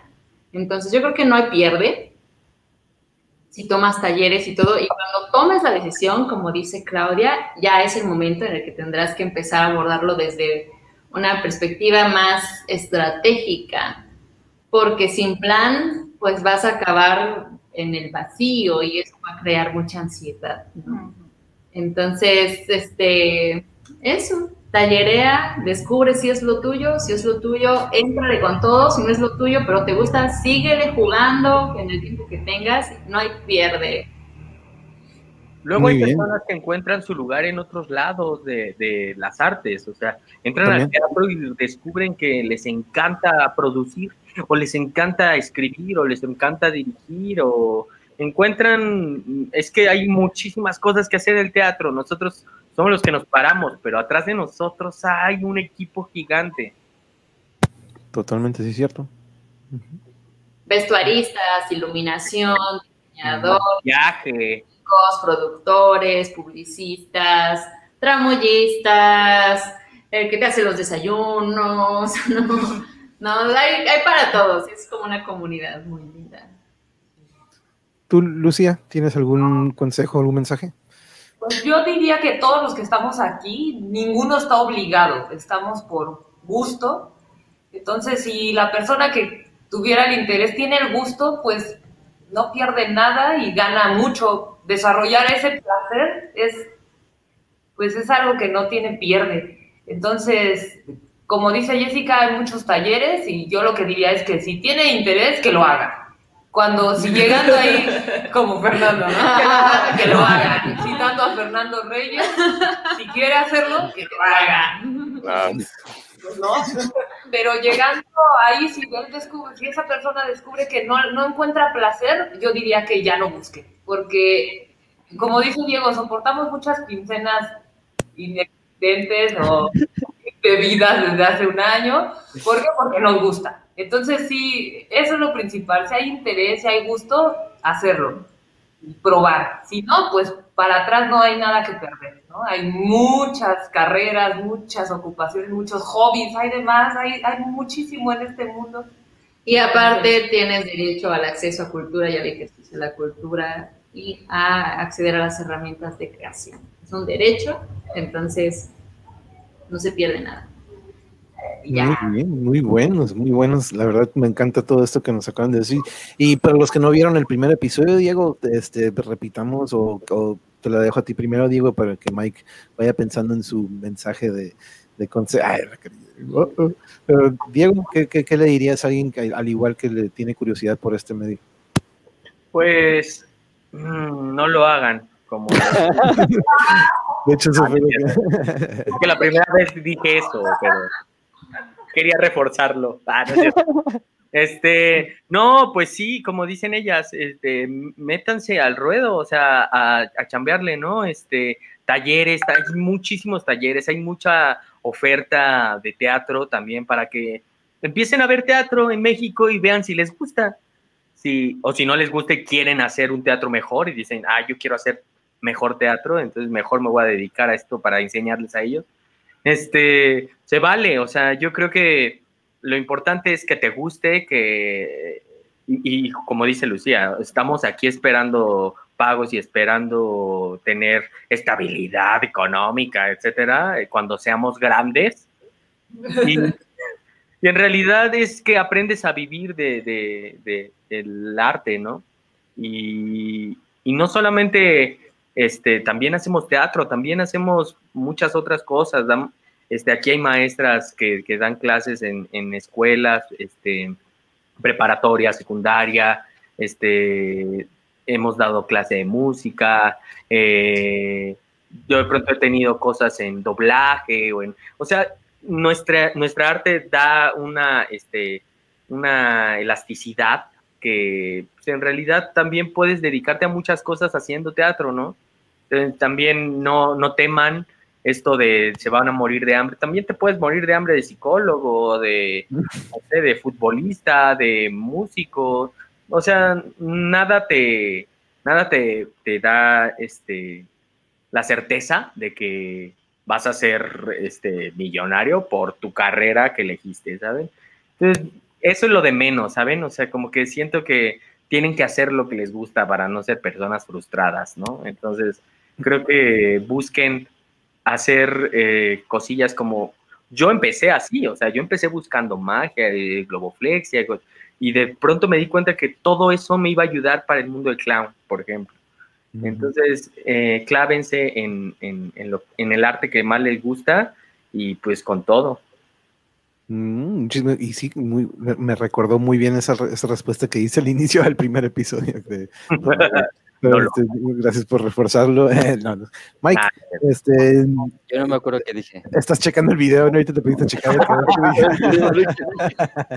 Pero no, tú, dale otro consejo, no importa que no sea versión 2, tú, este, ¿qué le, qué le aconsejas a, alguien que le gustaría el teatro o, el clown? Que, que, la verdad se ve muy, muy interesante.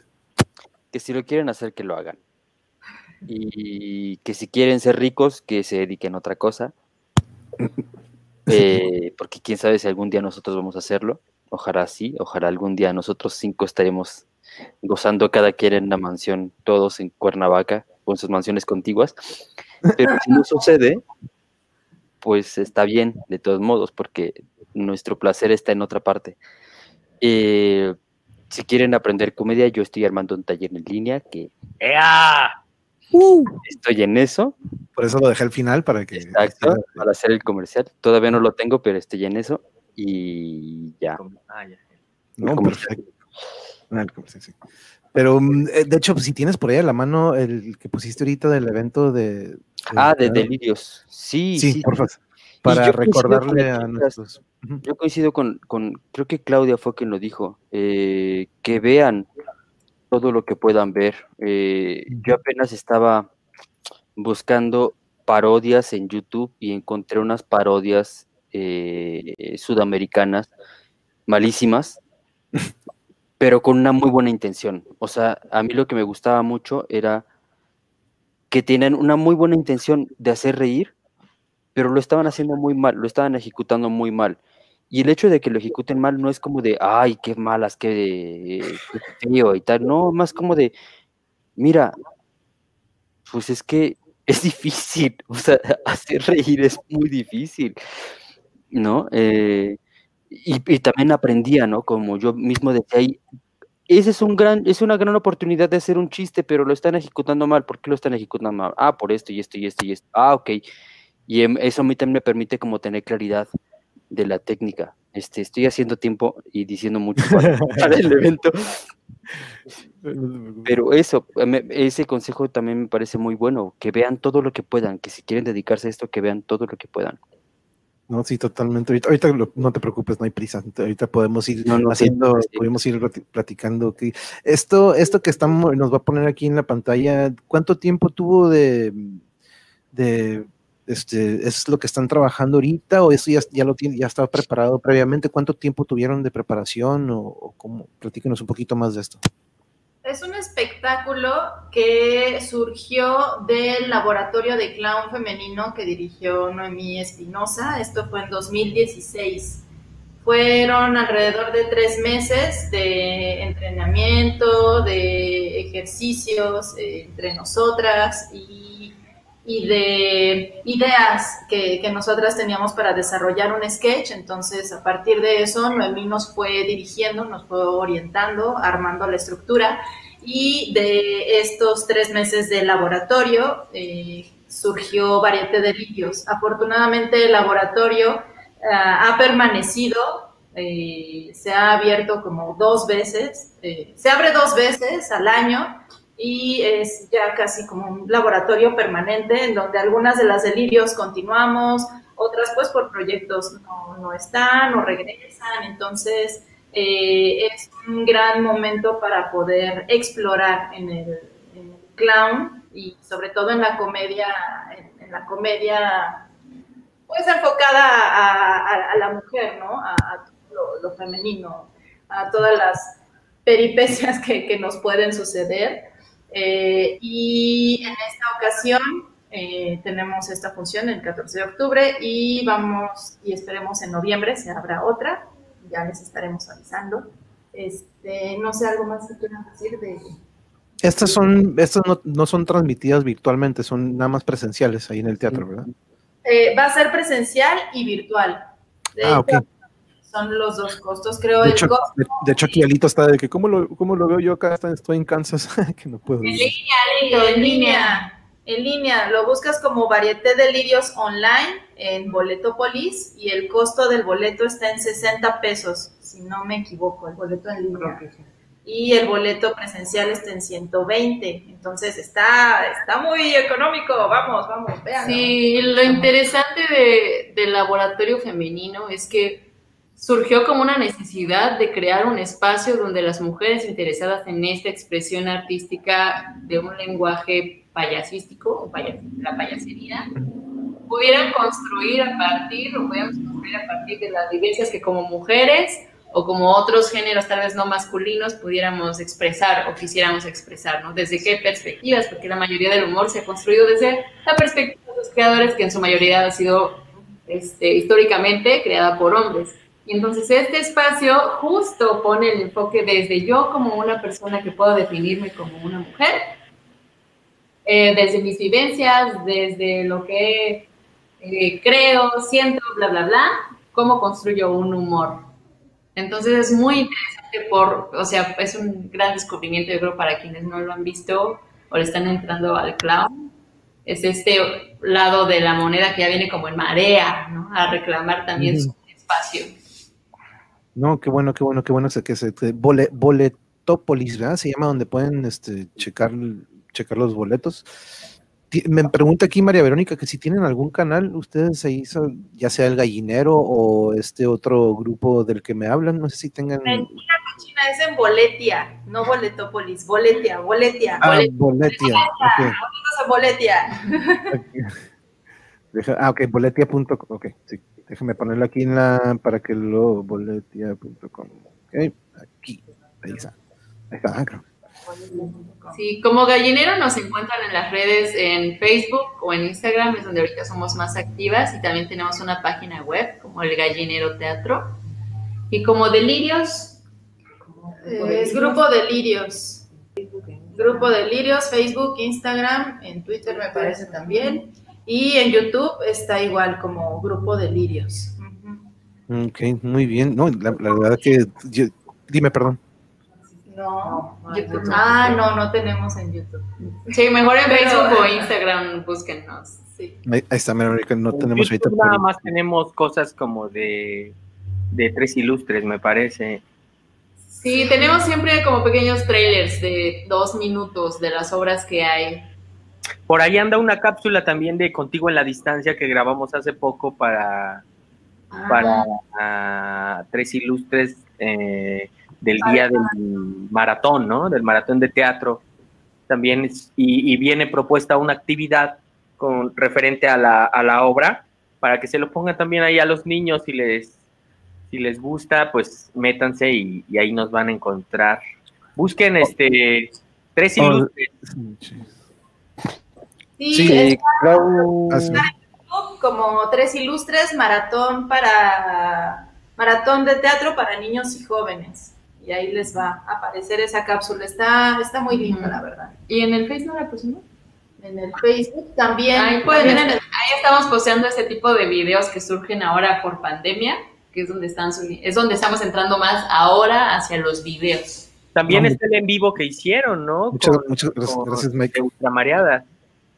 Ah, sí. También. Que preguntabas, María Verónica, del espectáculo que, este, que, puedan, que puedan ver en YouTube. Eh, también tenemos otro que justo es este, en el que estamos en proceso, eh, que se llama Ultramareadas. Ultramareadas, así lo, pones en YouTube. Y vas a ver nuestra, pues, ¿Así o pegadito? ¿Ultramareadas? eh, no, junto. Junto. Ultramareadas. Ah, ok. No es la obra terminada, solo es como parte de este work in progress. Pero igual está bien divertida. Pero está, está muy, muy simpática. Además, ahí contamos con la musicalización Ah, de Forest Basura, que es el músico y uno de los fundadores de Orquesta Basura. Es un grupo muy, muy padre de música que hacen sus instrumentos con objetos eh, no convencionales. no convencionales, son instrumentos no convencionales. ok. De hecho, aquí nos puso Mike, muchísimas gracias. Nos pusiste la página de boletía, donde pueden ir línea a buscar el los boletos. De hecho, ahí está la fecha, 14 de octubre, de 9 a, de 9 a 11. Sí. Este, hora de, mm, sería del Distrito Federal. Sí, ¿verdad? Sí, ahora, ahora centro. Sí, sí, Ah, también nos pueden visitar en nuestra página de internet que es gallineroteatro.com.mx. Ahorita les copio el link. Ahí está. aquí ya- aquí ya te gané. Ah. Gallineroteatro.com.mx, así como está ahí abajo. Eh, Ahí también vienen los links de, de lo que tenemos, eh, reseñas de Diego, de nosotras, eh, cosas de prensa, este, y, y pues lo que... Aquí anda mi, mi producer, aquí anda Ahí ya mostrando. las ultramareadas, yeah. Ey, ahí está. estoy yo en la, en la playa. Dice que no está Ah. suscrito porque no está abierta esto mi cuenta. no sé, quiero no sé, dejar creo que ni siquiera lo, lo mencionaron, pero yo las quiero enaltecer a mis compañeras. Este son, eh, es el tercer proyecto del Gallinero Teatro, o sea, bueno, de divulgación científica, porque el primero eh, es una, este, una chulada que hicieron que se llama Desexperimentos. Luego llegó Tres Ilustres, que es de matemáticas. La primera es de física, eh, esta es- la segunda es de matemáticas y esta ya es del medio ambiente, ultramareadas. Es el, la el primer, el tercer proyecto de, de divulgación científica de El Gallinero Teatro. No seas gacho, Mike, suscríbete. No, es que ya cuenta, Ahora suscríbete, quiero verlo. cuenta. Sí, sí. acceder. Bueno, voy a abrir, espérame, espérame. Y voy a acceder a mi cuenta, entonces. Porque- Ay, no, no, no, no, no, no, déjalo quito, pero me aguanta. Ahí está, ahí está, ahí Ahora sí, sí. No queremos de repente que salga una ventana que no queremos que aparezca, pero sí, pero este, No, voy a abrirlo desde otro navegador porque. Ok. Pero este, dice María Verónica que no tiene Facebook ni Instagram ni Twitter, solamente YouTube. Pues mira, ahí tenemos un, un- una probadita. De hecho, ahorita también lo voy a checar y me voy a suscribir. Eh, ay, sí. Este, que, tam- que también, de hecho, los invito a los que estén.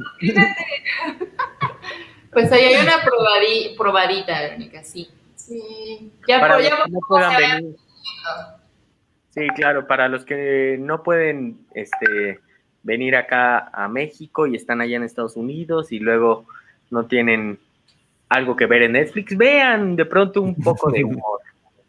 O yo que ando acá en Tijuana, sí, la verdad, sí, la, verdad le vamos a dar checa, o Yuri ya está aquí, eh, seguro anotando, pero, pero ibas a poner la, de, para ver que te suscribas, Mike, queremos verlo, ¿eh? No, no,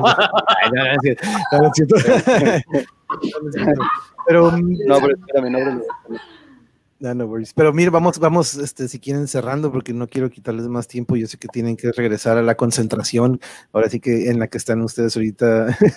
Entonces, no quiero romper el, flow o, que, salgan de, que no se me desconcentren. María Verónica, creo que ahí anda reaccionando. Pero, mm, ¿qué, ¿qué, les pareció la plática, chicas? Este, no sé si tengan algo con que despedirse. Quien quiera tomar la palabra para un cierre, si gustan. Ay, pues yo estoy muy contenta de ver a Diego, a Miguel, de conocerte a ti, de tener este contacto y esta charla que pues hace mucha falta, ¿no? En estos momentos de confinamiento, que no nos, eh, pues que no nos permite estar de manera presencial, aunque sea de forma virtual, pero, pero verlos, sentirlos eh, aquí a distancia llena mucho el corazón y pues dan ganas de, de seguir trabajando para que ya cuando esté el proyecto podamos estar eh, presentándolo y que ustedes estén ahí en el público o nos llevas allá a Tijuana y nos vamos allá. Vámonos a Tijuana por unas quesadillas. Uh, con casitas de campal, no importa, aquí, aquí caben todos aquí afuera. Ah, no, no es cierto, porque apenas cabemos aquí.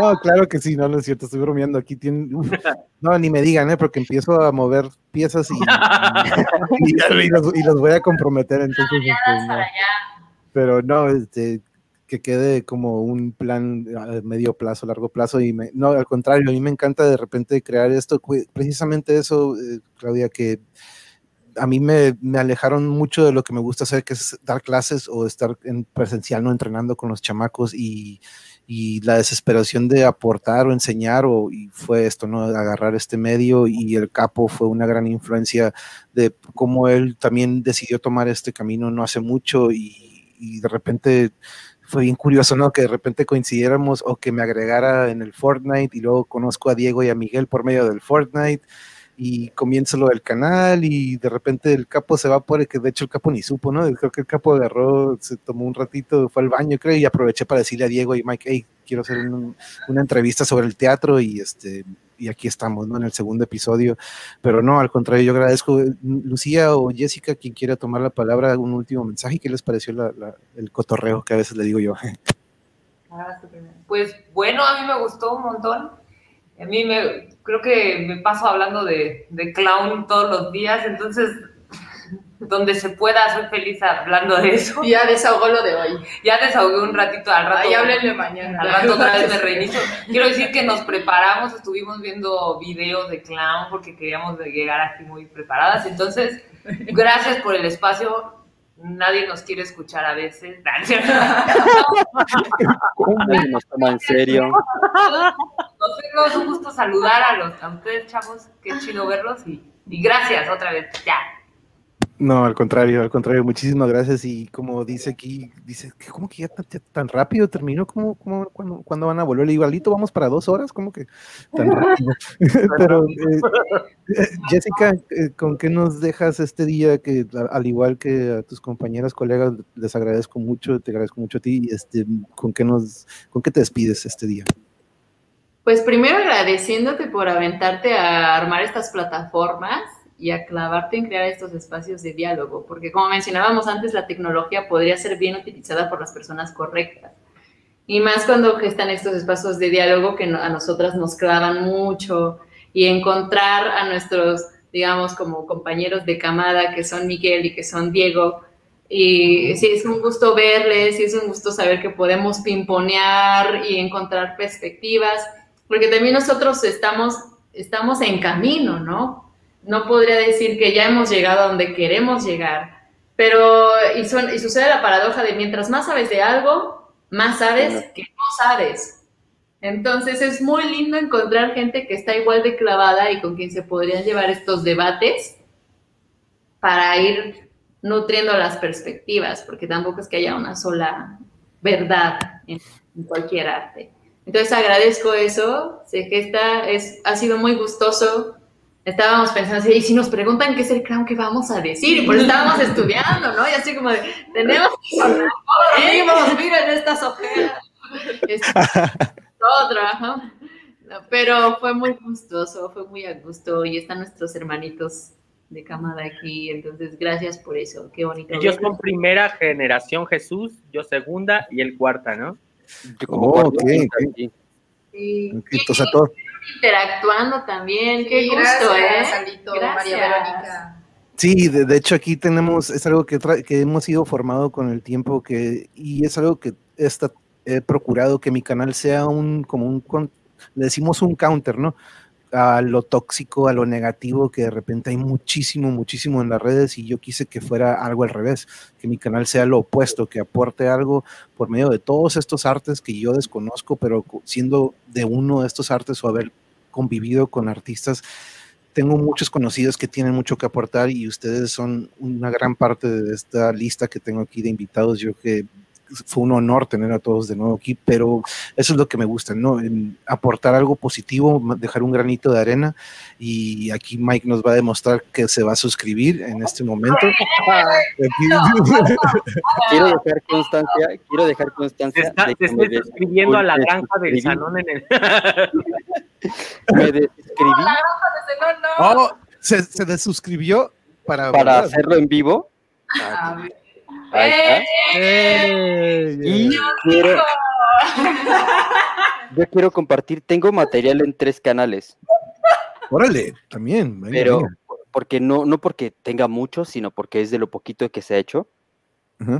este, en mi canal tengo un video que hice hace dos meses con como teatro de juguete, bueno, como ah, juguete, sí, sí, cómo no, un cuento con juguetes. En este canal yo trabajo con esa compañía que se llama La Flota y tenemos, este, sí se ve, ¿verdad? Sí se ve. Sí, sí se ve. Tenemos algunos poquitos videos, eh, trailers sobre todo, y un video que se hizo para una convocatoria que es con títeres. Y este es de una compañía que yo tengo, que ahorita que va, a cargar. Y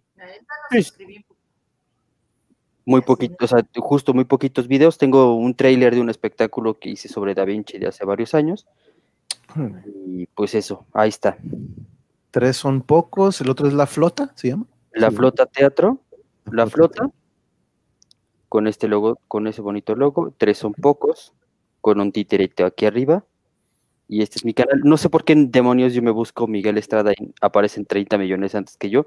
Debe ser porque no soy popular, pero ese es No, ponle filtro de canal, porque de repente te tira videos que tienen ese nombre. Entonces, si le pones filtro por canal, luego, luego te va a aparecer. No, tampoco. no, no, te preocupes, todos empezamos así. Ah, pero ahorita me voy a suscribir a, todos los canales. de hecho, yo que vamos para tres meses, creo, y apenas vamos a rebasar 200 suscriptores. Entonces, este, estoy verde, pollito. Y de repente hace poquito vi estas opciones de que quieres que promovamos tu canal y siento y feria pesos. Dije, nada, eso, como que me gusta que sea orgánico esto y que no, que no de repente sea con bots o de repente estos este, softwares que impulsan, ¿no? De repente falsamente a, otros. pero sí, vamos a checar las, las las páginas estas que nos, nos, pusiste. Chequen el YouTube, también hay las, las, las mareadas para que lo chequemos también. Mareadas, aquí está el gallinero, el gallinero teatro. El gallinero teatro, sí. Ahí también vamos a, ahí están los, los tres, tres videos, ¿verdad? Sí. Ahorita voy a subir uno más para que no sea tan desierto. Ah. Ahorita me invento cualquier cosa, Ana, a ver, no se preocupe. el que acaban de subir a Facebook está bien bonito. Sí, justo se quiero subirlo. Está bien padre. No lo hemos echado a YouTube porque estamos aprendiendo. Tienes mute, Diego. Tienes mute, quítale mute. Proceso de activación de redes sociales, pero. Estoy en eso, estoy en eso. Ahora sí, Diego, estabas diciendo algo, creo, pero estaba enmuteado el Diego. Sí, pero como era un chiste ya no tiene ritmo. Échate, échate. Ya, ya ni me acuerdo qué dije, ya. Ah, Diego lo encuentran en TikTok quiero dejar constancia. ah, bueno. sí, es, que es donde pierdo mi tiempo pandémico. Y ah, antes de irnos, Miguel, ustedes también nos tienen que dejar con, con un mensaje. Oh, Yuri ya reaccionó ahorita al, al- oh. Pero Diego, este, ¿con qué nos dejas este día o el día de hoy? Eh, ¿Cómo los dejo? Pues no, muy muchas gracias por haber este, por habernos invitado. Eh, pues espero que no sea la última. Ojalá podamos hablar de más cosas.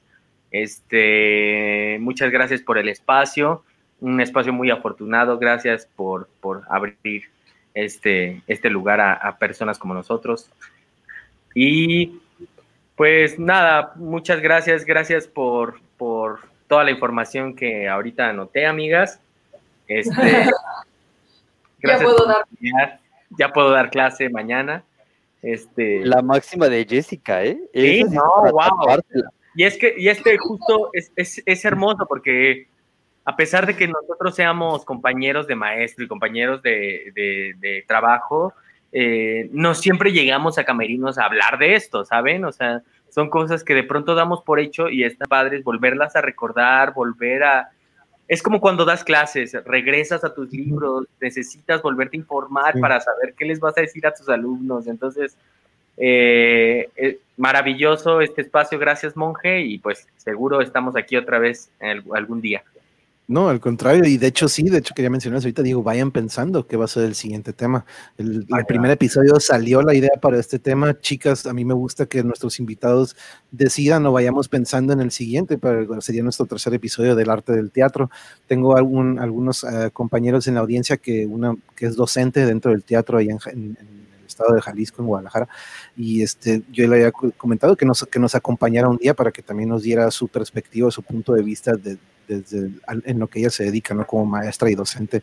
Este, yo creo que al rato va a ver el video porque ahorita siempre andan ahorita con los alumnos y todo eso. Pero mm, me gustaría ustedes que si, como dice Diego, no quiero que sea la única vez, me encanta este tipo de charlas y me encanta que se repitan y que mejor si le podemos echar un tema o dos o los que ustedes gusten.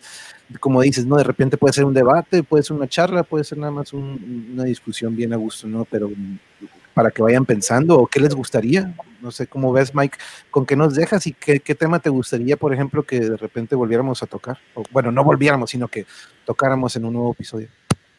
Este, yo no sé si los dejo con algo bueno. A mí Jessica me dejó con una máxima muy, muy, muy fuerte. O sea, de esas que te las tatúas en el, en, en el brazo y dices, esto no lo voy a olvidar nunca. Ahorita no me acuerdo qué dijo, pero Ahorita no me acuerdo, Pero ahorita le voy a regresar. exacto. pero voy a volver a ver el video. Voy a ver el video para acordarme, pero no se me va a acordar, no se me va a olvidar.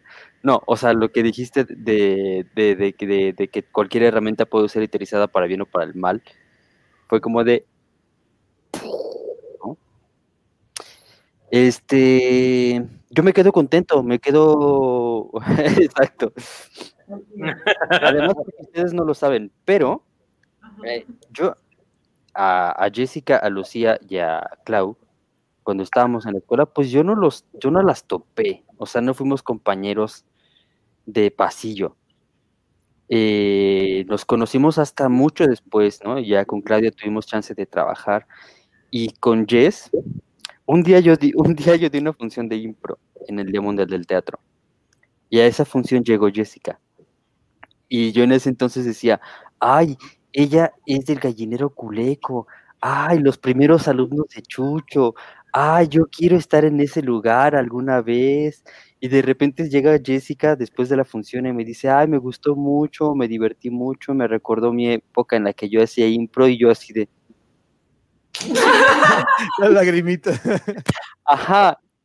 Y ahora estamos juntos hablando del mismo tema en esta, en charlas, es como de, que lo- es, bonito. es lo que me encanta que de repente se dan estas esto esto pues que son no es como que parte del script ay va a pasar esto no no este me ha pasado en muchos episodios de hecho gente que hey, yo me acuerdo de ti y, y conexiones que me encanta que esto suceda Mike y, y eso me- es lo que me motiva a tener más y más y más y más no entonces por eso de nuevo les agradezco chicas pero que, que lo dejo ahorita al aire y para quien guste qué tema les gustaría en la siguiente, ya que programemos, no estoy diciendo que ya la siguiente semana, no tampoco yo quiero que ustedes, yo me adapto a ustedes y quiero que ustedes me, digan, pero ¿qué tema les gustaría? A veces de repente el otro día estamos platicando del metal, que es algo que me gusta mucho, el, death metal, pero platicar sobre la escena, y, y, sobre lo que sucede de repente a veces detrás, ¿no? O alguna, probablemente no lo que vemos en el escenario, sino ahorita, por ejemplo, mencionaron calentamiento. Entonces digo, calentamiento, pues yo para ir a entrenar a patear un costal, ¿no? Pero para actuar se me hizo muy interesante que también hay un calentamiento em, como con todo, ¿no? Que yo digo que hasta para hacer un yoga, para bailar o para lo que sea, tiene que haber un estiramiento previo, pero lo dejo ahorita en el aire y quien guste, ¿qué les gustaría que platicáramos? Yo quisiera hacer una provocación, pero si Lucía ya levantó la mano, mejor lo diga Lucía. Ahí voy. No, Creo que, creo que algo acá. no, Diego, aquí no. Diego, la Está bien, hijo, no lo hagas. Aquí estoy, aquí Fue mi provocación. a ver, la Yo creo que algo que a lo mejor me gustaría que compartiéramos y, y, y, creo que a los cinco nos haría como efervescencia en nuestro corazón es como estas maneras de ver el clown, o sea, cómo cada quien crea, crea sus números, cómo, de dónde parten, de cuándo, qué tipo de humor le gusta a cada quien, porque entre nosotras tres yo identifico qué humor cada una tiene, sé qué humor tiene Diego, a Miguel, pues yo no te conozco mucho, Miguel, pero como eso, como desde qué lugar empiezan, empiezan a crear, si creen que existe un clown para cada uno, si creen que exista una escuela en particular, de dónde viene el clown. Creo que todas esas dudas que compartimos como camada de, de siguiente generación del clown, a mí me, me, gustaría mucho como eso.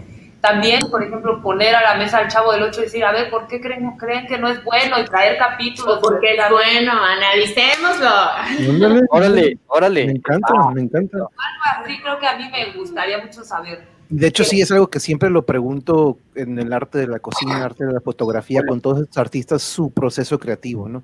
Eh, que ahorita no lo tocamos porque estábamos más en lo del clown, pero sí, individualmente me encantaría saber ese proceso que es siempre muy interesante, como cada uno es diferente. Ahorita lo mencionaba, ¿no? Con los niños cada cerebrito es diferente y hay que saber de cierta manera cómo entrarle. Entonces quiero pensar que al igual, al crear su personaje, viene de un origen o qué mejor saber de qué se motivan o qué los influye a crear ese personaje pero me gusta mucho la idea y, no sé si quieran alguna otra idea que tengan en mente. Dejen, pues, pues, también estaría interesante platicar sobre lo que hay detrás de un espectáculo, de un montaje, ¿no? Diego decía que nosotros somos los que estamos en escena, pero hay toda una champota atrás, entonces podríamos platicar también eso, o sea, ¿qué implica hacer una obra de teatro? ¿no? Desde conseguir el vestuario, la producción, a quién vas a llamar, si son eh, actores que conoces, si haces una audición, si vas a llamarle un dramaturgo, si va a ser una creación colectiva, en qué teatro lo vas a presentar, cuándo vas a estrenar, tienes pensado si quieres estrenarlo, ya que qué va a pasar con el... no, sí, totalmente, ¿eh? Sí hacer, hacer una obra de teatro o un, espectáculo. Wow, No solo es, vamos, vamos, tengo ganas de hacer algo, chicas. Vamos una vaquita y sale. Sí. Es una pega, ¿no? Y estaría bueno platicarlo, ¿no? Ver cómo desde cada perspectiva lo, lo hemos vivido, ¿no? Por ejemplo, aquí en el gallinero, eh, nos estamos dividiendo el trabajo. Yo me estoy llevando como la chamba de la producción, Jessica está en la cuestión de, la, cocina, la cocina también. Ah, la cocina aquí.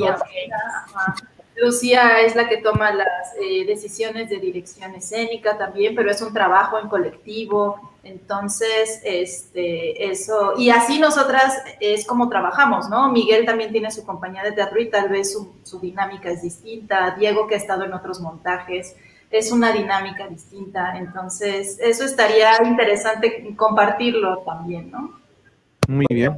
nunca tenemos, o sea, luego lo, comentamos como en camerinos, en la vida, así un ratito, cuando tenemos unos minutos, pero casi siempre al final de la función o así, siempre nos quedamos con ganas de seguir platicando más entre nosotros, en darnos retroalimentación y no lo hacemos. Y justo creo que ahorita nos acabamos de dar cuenta que este es un espacio para hacerlo y, está padre aprovecharlo, ¿no? O sea. Sí, porque aparte de que entre ustedes están retroalimentando, nosotros estamos como que wow, aprendiendo algo nuevo y como decías tú, Mike, de que ninguna pregunta es tonta porque de cierta manera me lo decías, de que nos sirva a nosotros para repasar algo que probablemente venga en mis preguntas, de que si tengamos que como que recorrer otra vez esto que ya quedó atrás probablemente para nosotros, pero que es importante de repente recordarlo, ¿no? Este, lo mencionabas antes del aire. De hecho, eh, ¿cómo te encuentran en TikTok, eh, Diego? Porque dice María Verónica, María Verónica, dice que tiene TikTok, así que yo creo que le va a gustar ver tus, a ver, Creo que me Tiene cosas muy buenas, muy divertidas, de verdad, muy buenas. Diego, soy como Diego punto guion bajo Santana, creo. A ver, ahí, ahí les va en el Pónmelo en el chat y no, pues, le picó algo y, se salió de la llamada. le picaste otro botón, Ahí te regreso. Oh, el, otro botón, sí. ¡Me salí! Ahí va. Diego. Punto guion bajo Murillo. Ah, no, Santana creo que así me pueden encontrar. Digo, también lo único que hago es este tocar de pronto el acordeón, este, echarme unos trucos de magia. Eh, no soy de los que hacen bailecitos, así. Uh. te lo sabes. ¿Qué quiere? un curso para usar TikTok sí, lo empecé a usar justo en, esta, en esta pandemia, también por, la necesidad de, una convocatoria que abrieron este, ahí por el Fonca, este, y que, por cierto nunca vi los videos, no sé si ustedes vieron los suyos, amigas. No, eh, sí, ¿no? Sí, sí, sí, Sí, el de la planta. Ah, sí, sí. no, sí, no. En, en la página del Fonca ¿En, YouTube? En YouTube. Ah, bueno, yo no vi los míos nunca, pero bueno. Este, fue, fue por, por una necesidad y después dije, bueno, pues voy a usar la herramienta. Y, es como mi, de pronto mi, cuando no juego Fortnite hago un TikTok. no, súper bien. De hecho, aquí nos dice que es un oasis del internet para el arte, creo que se refiere a mi canal. Que De hecho, algo, nos, algo así escuchamos hace poquito de un invitado, este, buen sentido del humor, claro, si no, híjole.